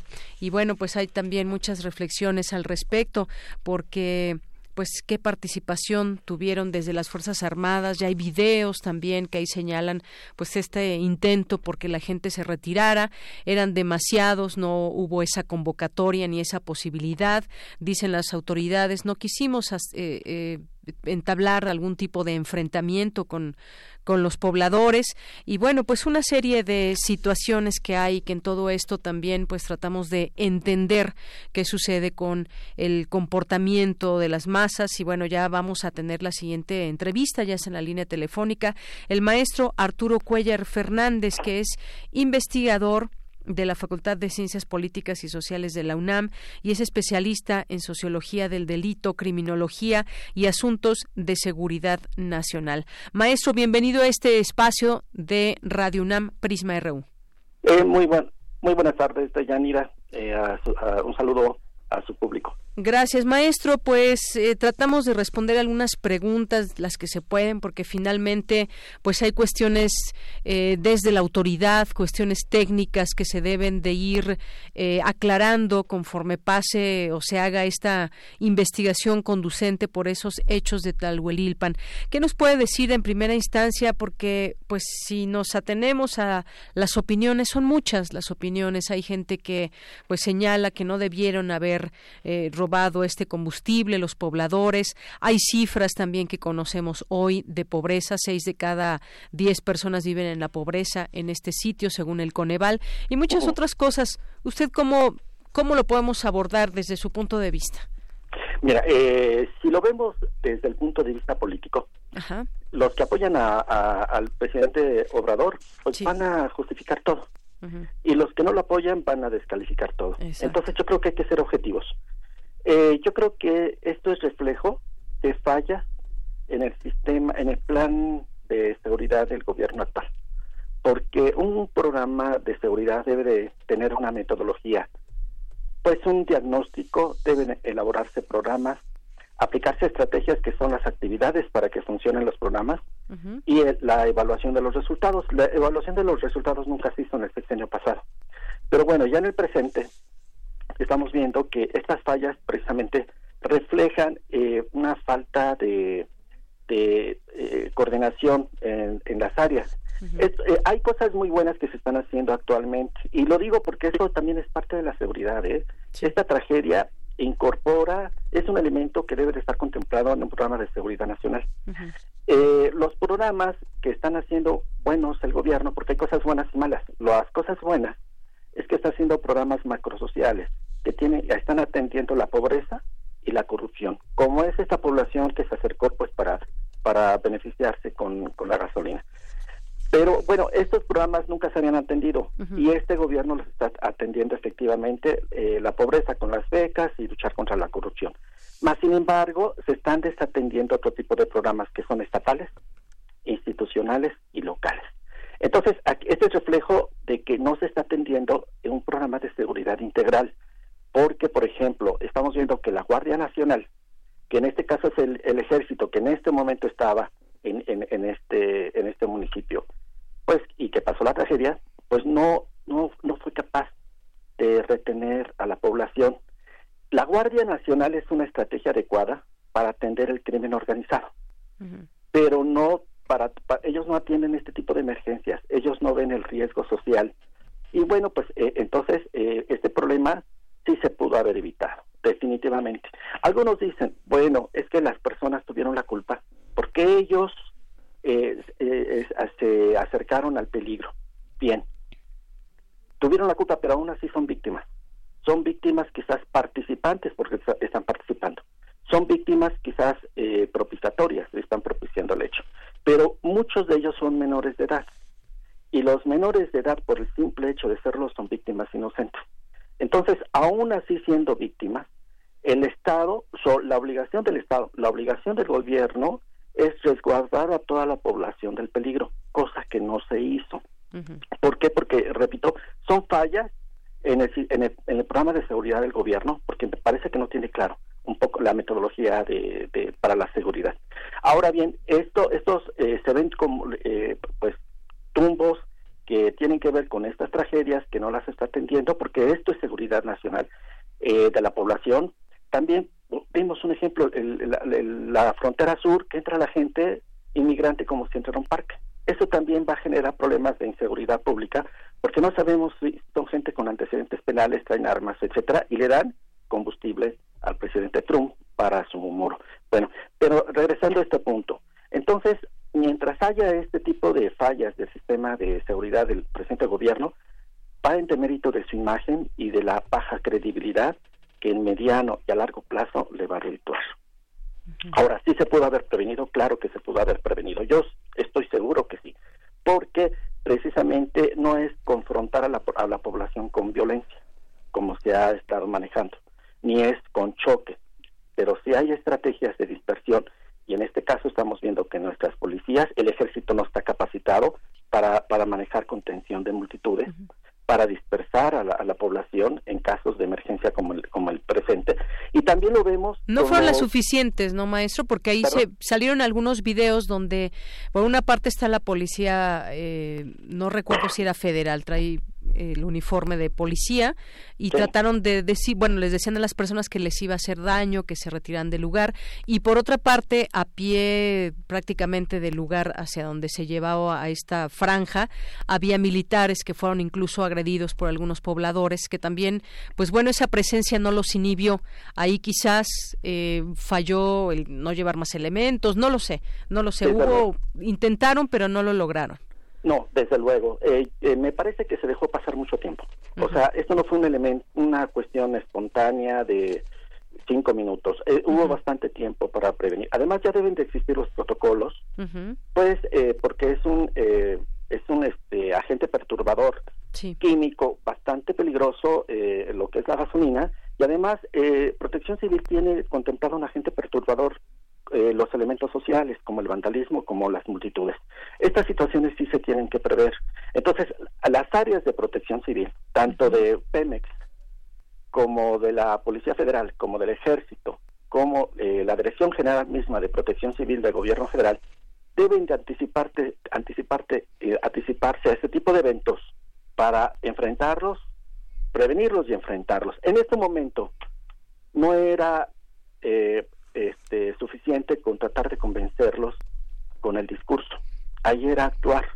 Y creo que sí había estrategias para pasó mucho tiempo, pero el ejército no no no hizo las actividades necesarias ni la policía federal. Bueno aquí también ni la policía del estado de Hidalgo ¿eh? entonces ni la policía... cómo se les debió en todo caso retirar ese protocolo no sé si usted lo lo conozca, eh, que lo hay que ver cómo están. Por eso yo creo que es importante. Sí. Eh, ahora, por ejemplo, la Comisión Nacional de Derechos Humanos, que va a hacer una investigación, que creo que esto lo debería de hacer la Fiscalía, porque si la Fiscalía eh, reciente hace una investigación nada más de que a ver quién pinchó el ducto, creo que va a ser una investigación muy acotada. ¿eh? Aquí eh, hay que ver qué responsable están las instituciones involucradas, como el, las que ya cité. PMS, Ejército, Policía Federal, la, propia Policía de, del Estado de Hidalgo. Creo que todos serán citados al Ministerio Público. ¿Qué se pudo haber hecho? Bueno, hay muchas cosas. Mira, por ejemplo, se pudo haber, haber utilizado, por ejemplo, este sirenas. La gente cuando escucha sirenas y patrullas, la gente puede eh, eh, pues continuar, digamos, eh, eh a, acceder a este tipo de llamado de, de la policía. Después pueden haber eh, altavoces, pueden haber escudos, pueden haber diversas estrategias. Incluso, mire, yo creo que hubiera sido mejor que hubieran utilizado gas lacrimógeno para alejar a la población, pero sí deben de haber estrategias eh, de dispersión porque eh, les estaban resguardando la seguridad. el estar con gasolina, este... ¿Este gas lacrimógeno con la gasolina no tendría también algún efecto? Podría ser, pero bueno, eh, es, por decir un, recurso. El gas lacrimógeno se pudo haber utilizado desde antes de que se acercara la población, claro, desde antes de que se, acercara la población, pero sí deben de haber la Policía Federal, la propia Policía de Hidalgo, llegar con sirenas, llegar con patrullas, llegar con altavoces, eh, etcétera, llegar un helicóptero disuadiendo a la población. Algo se debió haber hecho pero no dejar, eh, digamos, eh, la, la opción no era enfrentarlos con violencia, no. Tampoco es de cruzarse de brazos y, y este y no y no hacer nada. Pero esto ya tiene un historial. En México de del 2013 se registraron 40 linchamientos y en el 2018 se registraron 162 linchamientos, que viene siendo un fenómeno similar porque la gente se amontona para hacerse justicia y la policía no los puede controlar.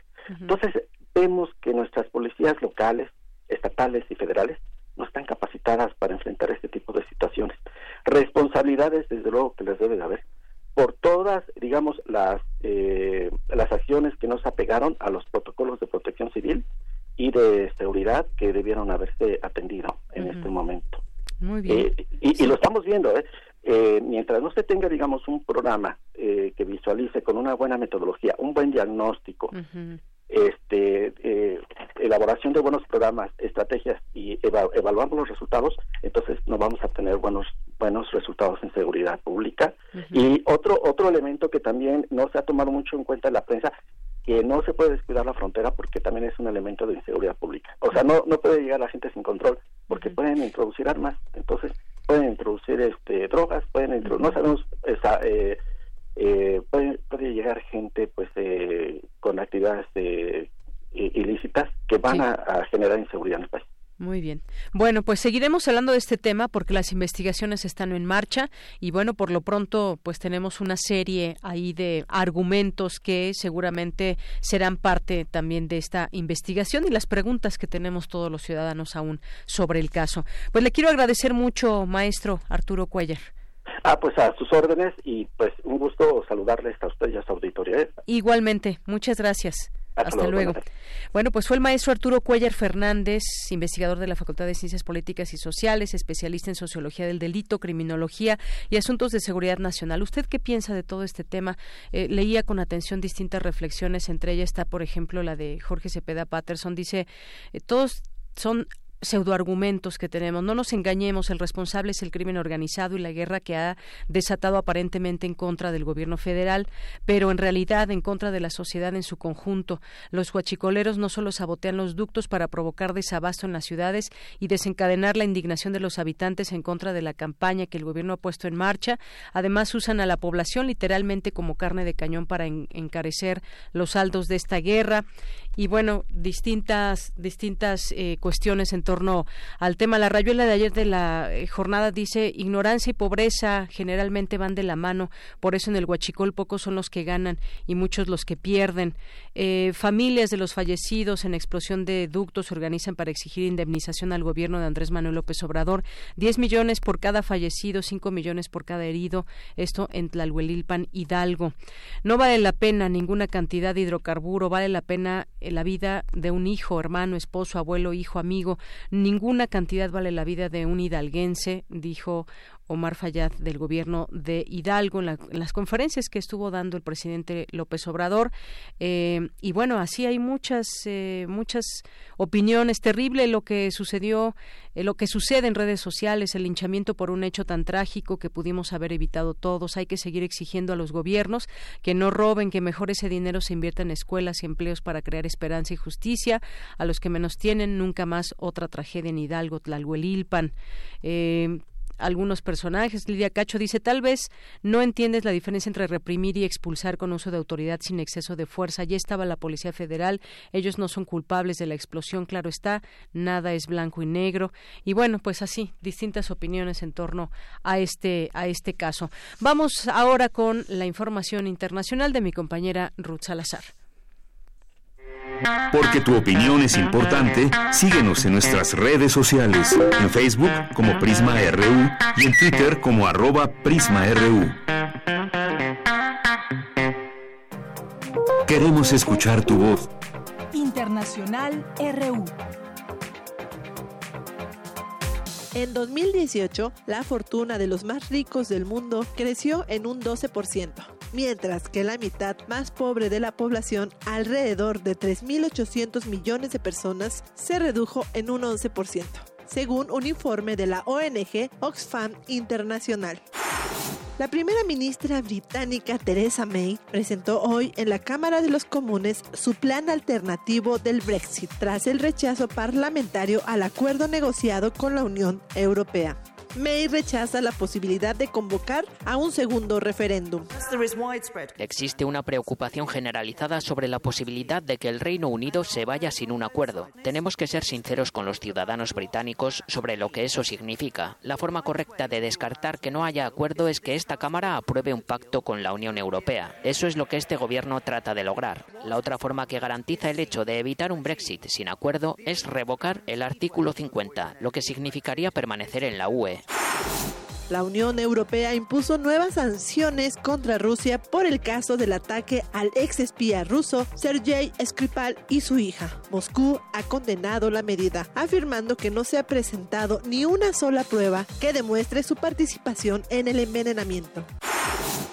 Esta madrugada en Venezuela, un grupo de 40 militares se alzaron en contra del presidente Nicolás Maduro en Caracas, donde decenas de civiles han levantado barricadas en contra de las fuerzas del orden que responden arrojando gases lacrimógenos. Habla el opositor y presidente de la Asamblea Nacional, Juan Guaidó, quien ofrece detalles sobre las siguientes movilizaciones. Hemos planteado una ruta muy clara. Son tres etapas para el cambio político. Primera etapa, cese de la usurpación. Que quienes están en Miraflores se vean obligados a desalojar el poder. Segunda etapa, gobierno de transición. Que sente las bases para el cambio político que este país necesita. Tercera etapa, elecciones verdaderamente libres. Donde nosotros con nuestro voto llevemos a Miraflores un presidente del que nos sintamos orgullosos. En Colombia, el Ejército de Liberación Nacional reconoció la autoría del atentado terrorista contra la Escuela de Cadetes de la Policía Colombiana, que el pasado jueves causó en Bogotá 20 muertos. En tanto, este fin de semana, miles de colombianos tomaron las calles para protestar contra el ataque. Entre la multitud se encontraba el presidente Iván Duque, quien dijo unas palabras. Hoy estamos marchando todos como ciudadanos para unirnos en una sola voz el rechazo al terrorismo, el rechazo a la violencia, honrar a nuestros héroes y mostrarle al mundo que este país unido es invencible frente a cualquier amenaza.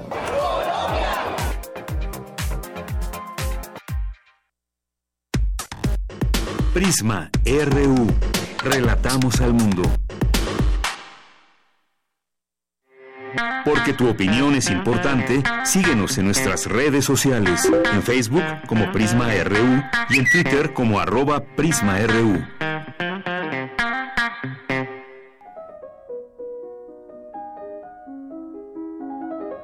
Cartografía RU con Otto Cázares. Bueno, y hoy sí muy puntuales con Otto Cázares, que ya está aquí en cabina. Puntuales, puntuales, para comenzar a andar en esta embarcación radiofónica. Exactamente, no andar con prisas. Exacto. Pues adelante, Otto. Pues me encanta, gracias, eh, los saludo, eh, que, eh, que sea este el principio de una gran semana. Y quiero contarles que en el año de 1897, Oscar Wilde estaba preso eh, estuvo condenado a dos años de trabajos forzados en la cárcel de la ciudad de Reading, acusado de actos homosexuales. Y en prisión, Oscar Wilde escribió una carta en la que aparece una línea que dice lo siguiente. La vida en la cárcel le hace a uno ver a las personas y a las cosas como son en verdad, pero eso le convierte a uno en una piedra dice Oscar Wilde. Hasta aquí la cita del el autor de El retrato de Dorian Gray. En cautiverio, el espíritu se hace pétreo, el río del espíritu se deseca, al poeta Torcuato Tasso lo, lo, confinaron a una prisión que también era un manicomio. Y hay una pintura de Eugène Delacroix que muestra a Torcuato Tasso, el autor de La Jerusalén liberada, encerrado, negro como una sombra de melancolía. Es necesario ver las pinturas de confinados de Francisco de Goya y Lucientes para ver cómo el cuerpo de los presos se convierte en una roca. Cuando a David Alfaro Siqueiros lo confinaron por tercera vez a la crujía C de Lecumberri, por última vez en 1960, Siqueiros organizó a los presos para que pintaran en conjunto un mural de una locomotora con la palabra libertad escrita en uno de los vagones. Organizó también Siqueiros un grupo teatral que llamó Los Trogloditas y que representaban farsas para títeres es que es necesario crear allá adentro. Es necesario crear en el noveno círculo del infierno. A mí siempre me ha fascinado el hecho de que en el lejano año de 1295, cuando el célebre trotamundos Marco Polo tenía 41 años, después de permanecer 17 años en la corte de Kublai Khan, al regresar a Europa, Marco Polo fue capturado y hecho prisionero en Génova. Al parecer lo hicieron preso en mitad de un enfrentamiento entre genoveses y venecianos. En la cárcel de Génova, Marco Polo dictó a su compañero de celda, un individuo de nombre Rustiquelo de Pisa, sus andanzas por el próximo y el lejano oriente. Esas andanzas, dictadas en cautiverio, abrieron la puerta grande de la imaginación humana por los siguientes siglos y lo que salió de este dictado es el libro de las maravillas del mundo. Hay una novela que narra esta relación entre Marco Polo y su compañero de celda. Es una novela de título El turno del escriba de Graciela Montes. Eh, muy recomendable, desde luego. Miguel de Cervantes también estuvo preso en Argel y eh, por cinco años, por cierto, e intentó fugarse sin éxito en más de tres ocasiones. Probablemente, entre pesados barrotes, Cervantes entre muros, evitó por todos los medios convertirse en una roca. ¿Cómo? Concibiendo, soñando una obra. El Quijote es una premonición, es una sombra apenas sugerida de una obra futura y se manifestó como un pensamiento en la imaginación de un cautivo, de un preso. En la inmortal novela de Alejandro Dumas, el conde de Montecristo, el protagonista, Edmond Dantes, tiene que tomar el lugar del anciano Faría, vecino de Celda, que ha muerto y que yace envuelto en un saco de tela. Dantes se arrastra por el túnel que ha acabado para comunicar una celda con otra y en una operación desesperada, Dantes retira el cadáver de su amigo del saco, lo lleva a su propia celda, lo pone en su propio camastro en posición de dormir y él se coloca en la situación del cadáver, se envuelve en el saco de tela y cierra la costura por dentro. Y Dantes espera Más tarde llegan los heladores, cargan al que suponían era el cadáver del anciano Faría y lo llevan a lo alto de una torre. Entonces Dantes siente cómo lo balancean. Una, dos, tres, y arrojan el cuerpo a un, vacío. Dantes se siente en caída libre.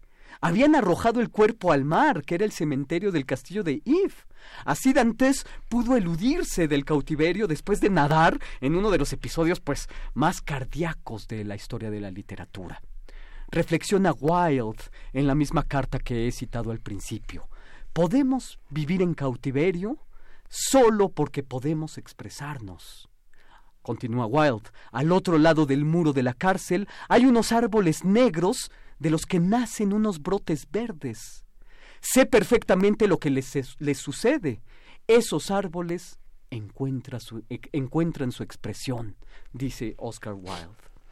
El historiador francés eh, Jules Michelet cuenta un episodio que ocurrió solo unos años antes del estallido de la Revolución Francesa y que él llamó, con justa razón, el heroísmo de la piedad. Latouth era un prisionero, el prisionero más antiguo de la Bastilla, y había sido confinado a la Bastilla por un estúpido pretexto, una carta anónima que lo inculpaba, y eso bastó para recluirlo y olvidarlo sin oportunidad de apelar a ninguna instancia. Latouth dormía en una mazmorra y era comido por la miseria. En su desesperación, Latouth escribió una carta eh, que le envió a un filántropo en búsqueda de su piedad. Latiud le entregó la carta a un carcelero que, estando ebrio, pierde la carta. Y esta va a dar, por casualidad, a las manos de una mujer obrera de nombre Madame Legros, que leyó la carta con ternura y se compadeció tanto del desgraciado que comenzó a trabajar por el cautivo. Dedicó con una obstinación heroica eh, sus escasos tiempos libres como hilandera de una fábrica para pedir por ese sujeto, pues menos ser humano que sombra, un cadáver vivo devorado por la polilla y por la miseria. Madame Legros apeló primero a la policía, luego fue de puerta en puerta, pasando por cámaras reales eh, de Versalles, se entrevista con María Antonieta, ve a cardenales, se entrevista con condes, duques, es conmovedor y heroico ver a Madame Legros con los dedos rojizos por el hilo y por la aguja, entrevistándose con los grandes de Francia, apelando por un sujeto que nunca había visto, que nunca había conocido, más que por esa carta que había caído en sus manos como por azar. En 1784, Madame Legros logra arrancar de Luis XIV el decreto de liberación de la Latiud. En 1805, Beethoven escribió su única ópera, Fidelio, que es un canto heroico de libertad y un manifiesto en contra de las prisiones. La trama ocurre dentro de los muros de una prisión en Sevilla. Se inspira, claro, en el episodio del prisionero Latiud y de la proeza piadosa de Madame Legros. La protagonista, Leonora, disfrazada de Fidelio, se hace contratar como celadora de la prisión. Leonora está tratando de averiguar si su esposo, Florestán, sigue con, sigue con vida y si lo está, rescatarlo. Florestán es un preso político. Fidelio Leonora busca a su esposo de celda en celda, pero Florestán no está en ninguna parte. Como celadora, Leonora tiene la idea de que hay que tratar humanamente a todos los presos, sean quienes sean, hubieran cometido o no cualesquiera crímenes. En una tarde de hermoso sol, la luz entra en cascada por los tragaluces de la prisión y Fidelio, Leonora, abre todas y cada una de las celdas de, las, de los presos para que, aún en cautiverio, los presos disfruten la luz del ocaso es uno de los momentos más hermosos de la historia de la ópera. El coro de los reclusos es una luz armónica en la oscuridad de la prisión y es lo que estamos oyendo precisamente. Eh, los presos eh, eh, liberados momentáneamente caminan a tientas enseguecidos y conmovidos por la luz del sol, extienden sus manos, pueden ver la luz con las manos. Durante la Revolución Mexicana, los zapatistas tomaron el Palacio Negro de Lecumberri y dejaron escapar a todos los presos. Yo imagino a los liberados como el coro de presos de la ópera de Fidelio. Hace unos días, eh, un grupo de 11 prisioneras de la cárcel de mujeres de Alcalá Meno, en Madrid, fueron liberadas por una mañana y llevadas al Museo del Prado. Son impresionantes los testimonios de las presas frente a las obras artísticas. El proyecto entre la prisión y el museo se llama Las Hilanderas como la célebre pintura de Diego Velázquez que cuelga en ese museo espléndido y trata este proyecto de unir los hilos de unos muros con otros. Pero esos hilos de unión también recuerdan al oficio de la obrera Madame Legros, que liberó con su obstinación piadosa a la Tude. También recuerda a Fidelio y a la liberación del ocaso y al coro de los prisioneros. Podemos emanciparnos por la voz y por el reconocimiento de la imagen. Son esos árboles negros que reverdecen con brotes de un verde chillón del que hablaba Oscar Wilde en su carta escrita desde la cárcel de Reading el primero de abril de 1897. Sucede que los muros encuentran su expresión. Y esto es lo que yo tengo que decir este lunes 21 de 2019. Muy bien, pues muchísimas gracias Otto Cázares, que siempre nos llevas a esos eh, viajes y esos lugares también que hay que destacar que nos que nos prenden esa llama para seguir conociendo más y tomar nota de autores de obras que mencionas en tus en tus cartografías. En esta ocasión los llevé a la prisión para después liberarlos Exactamente. Invitarnos al Museo del Prado también, por supuesto. Pues muchísimas gracias. Mañana te vamos a escuchar aquí, ¿verdad? Sí, por cierto, mañana eh, Tamara vamos a platicar Tamara y yo aquí en los pasillos o en la eh, en la terraza de Radio UNAM acerca del curso Templo en el Oído. Que ya sé que, mucha gente se inscribió, pero sábado. quieren más detalles, pues a empezar de este sábado al otro, ¿no? Va a empezar precisamente este 2 de febrero, el Día de la Candelaria. No sé si van a haber tamales, pero sí va a haber ópera. Muy bien. Bueno, pues ya quien quiera, mañana, mañana te escuchamos con más atención sobre este sobre este curso en específico, con más datos. Pues muchas gracias. Bueno, vamos a continuar. Ya llegó aquí Montserrat Muñoz. Monse Magia.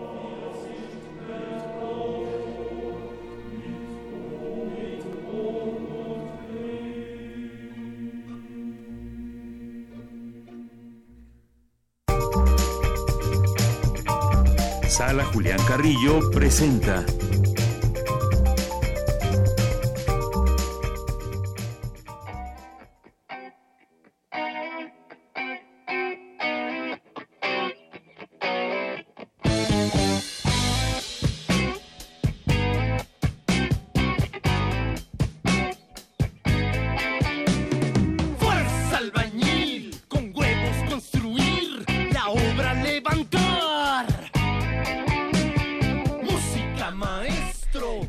tal, Monse? ¿Cómo estás? Pues aquí saludándolos. Con mucha fuerza. con mucha fuerza construyendo esta obra radiofónica llamada Transmisión por el 96.1 de FM de Yanira, Otto Cázares, el equipo de Prisma RU, estrenando también ahí una consola en los controles que llego y me entero que ahí está mencionado, Don Agustín Mulia también. Ahí, bueno. Por eso se siente acá muy muy ya. Don Agustín Mulia. Ya reunidos todos. Pues estamos de estreno, muchas cosas pasaron este fin de semana, cómo les fue en el eclipse, también hubo partido de Pumas Atlas y nos regalaron, exacto, un empate, salud. Nos regalaron unos boletos para rifar en el Facebook de la sala Julián Garrillo y queremos mandarle un saludo a Liliana, quien fue quien los ganó, fue la primera en contestar ahí la trivia. Estén pendientes, esto también es un medio para comunicarnos con todos ustedes, así que sigan el Facebook de la sala Julián Carrillo por si tenemos algo que regalarles, algo que compartir. Ahí también estamos publicando checando la cartelera de actividades y bueno, ya regresamos en febrero. La primera fecha será el primero de febrero, abriremos puerta, cortaremos listones con precisamente la música que está sonando con mucha fuerza, mucho, dicen que es rock mexica, eh, también tiene tintes de surf, de punk, de jazz incluso, se llaman Raza Mixta y vienen a hacer un show increíble dedicado al humor y pues a la fuerza de la música, a la energía y a la fusión de ser esta raza mixta desde el ombligo de la luna, viernes de intersecciones, primero de febrero, el primer concierto. Y justo como lo dices Otto, el próximo curso, el primer, la primera fecha será el 2, ¿no? El 2 de febrero contigo, Temple en el Oído. Y de ahí nos pasamos a la siguiente semana que a pesar de ser eh, hay una fecha eh, me parece eh, feriada para algunos que es un lunes ese lunes sí va a haber función de teatro. Y tendremos estreno de una obra que se llama No quería ser una Antígona. Esto es una dirección de Edith Ibarra y actúa Alejandro Juárez Carrejo.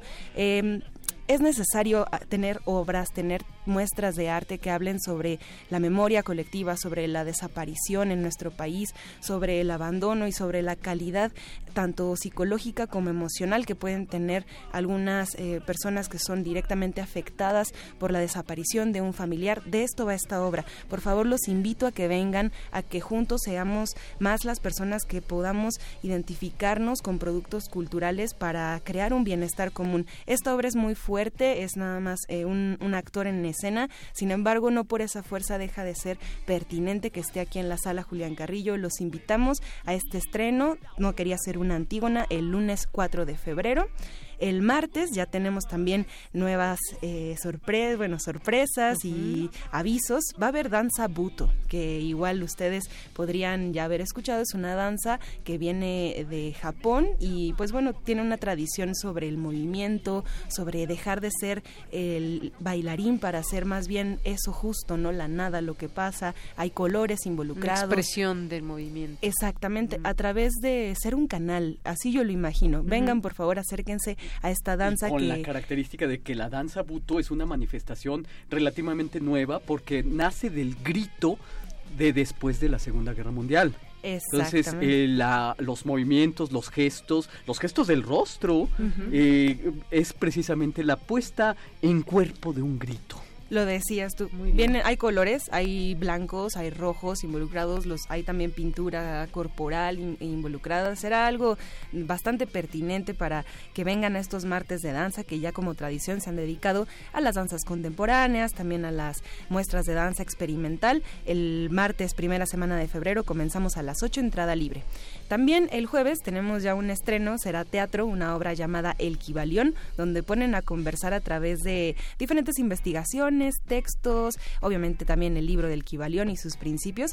Em, en una mesa imaginan a Lucifer, a Buda, a Heráclito, a, bueno, también los principios de Hermes Trismegisto, y todo esto en una obra de Sergio Rued, donde también actúa él, y bueno, otros dos actores, y bueno, en trío hacen esta obra que, además de tener humor, se aplica a la vida diaria, ¿no? Tiene situaciones de cómo estos principios supremos, por ejemplo, todo es mental, cómo se podría aplicar eso a la vida diaria. Si quieren conocer esta historia, Kibalión será los jueves de febrero a las 8 de la noche. Viernes ya ahí escucharon la raza mixta. Los invitamos también a que sigan las redes sociales para enterarse de los carteles, de ponerle un rostro a los músicos que hacen esta fusión tan interesante. Y así nos iremos después eh, con los cursos que también hay que decir que hay todavía lugar así que para voz, poder y creación, un curso sobre la voz expresiva y la narración impartido por Alejandro Valdés Barrientos, también tenemos lugares, si han tenido curiosidad por adentrarse al mundo de la locución a través de la voz expresiva y contar historias, que de eso también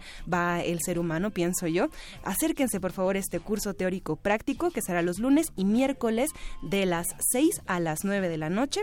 El teléfono para pedir informes en el horario es de 11 a 3 o de 5 a 7 y es el 5623 3272 5623 3272 o 73.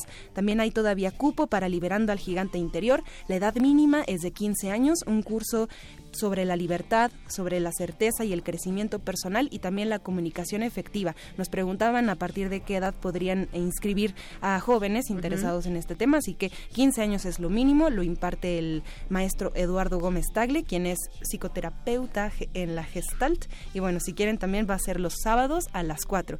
Y Otto, ya sé que mañana vas a hablar mm. sobre Templo en el Oído, pero mm. adelántanos algo, por favor, de lo que ya tengas pensado. Em, también publicamos unas fotos ahí en el Facebook de la sala que estás con algunos de los castálidos, es decir, personas que ya han venido a, tus cursos.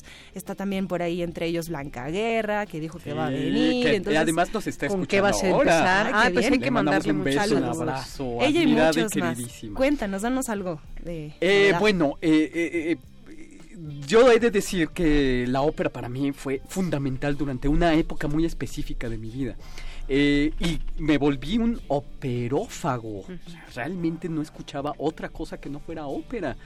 Y bueno, después, a fuerza de oír tantas veces óperas, ya no quise oír ópera. De modo que para mí dar este curso es un poco regresar a mis mm. orígenes. Eh, con este curso, bueno, uno muy parecido, me estrené como profesor eh, fueron los, el primer curso que yo di, una historia de la ópera, hace más de 10 años.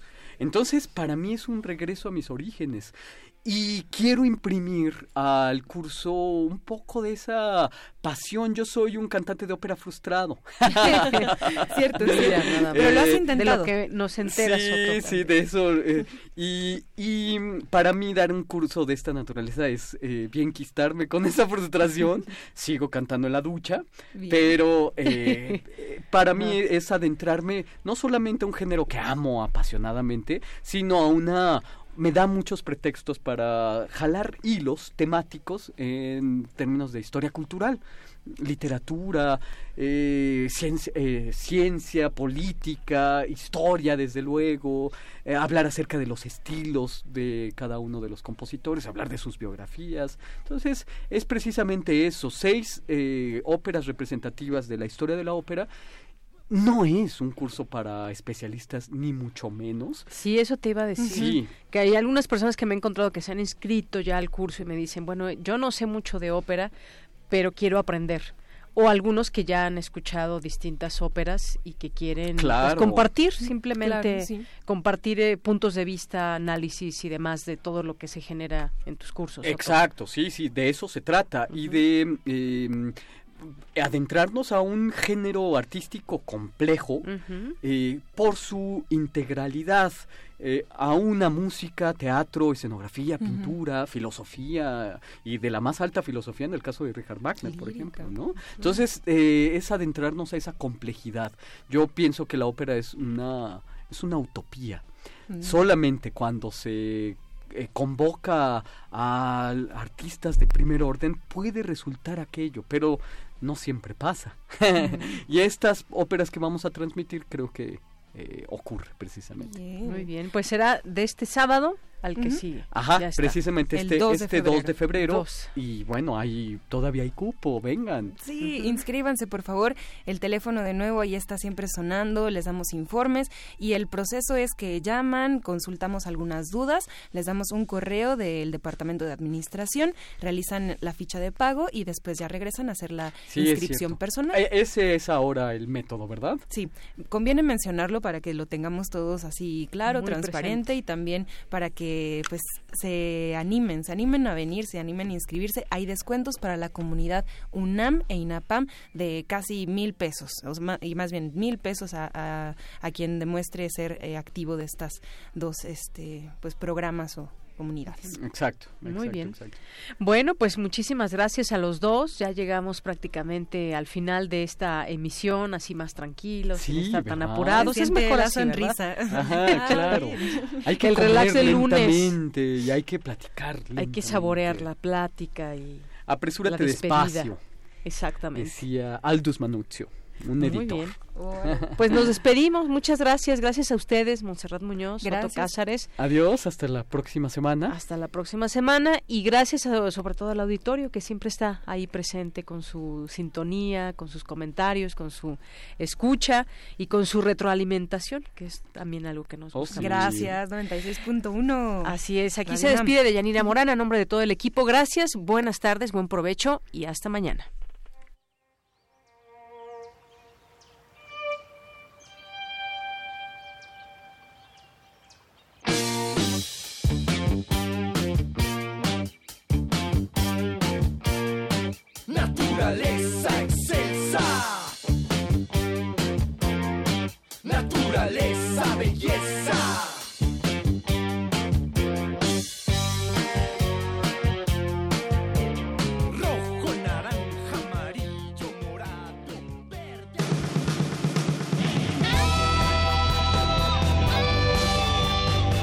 Prisma RU.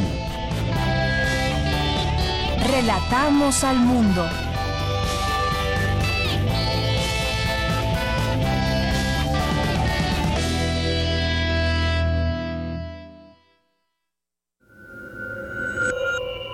Escuchas 96.1 de FM. XEUN. Radio UNAM. Transmitiendo desde Adolfo Prieto 133, Colonia del Valle, en la Ciudad de México. Radio UNAM. Experiencia sonora. La radio puede ser un aparato que enciendes o apagas. O puede ser una plataforma cultural enteramente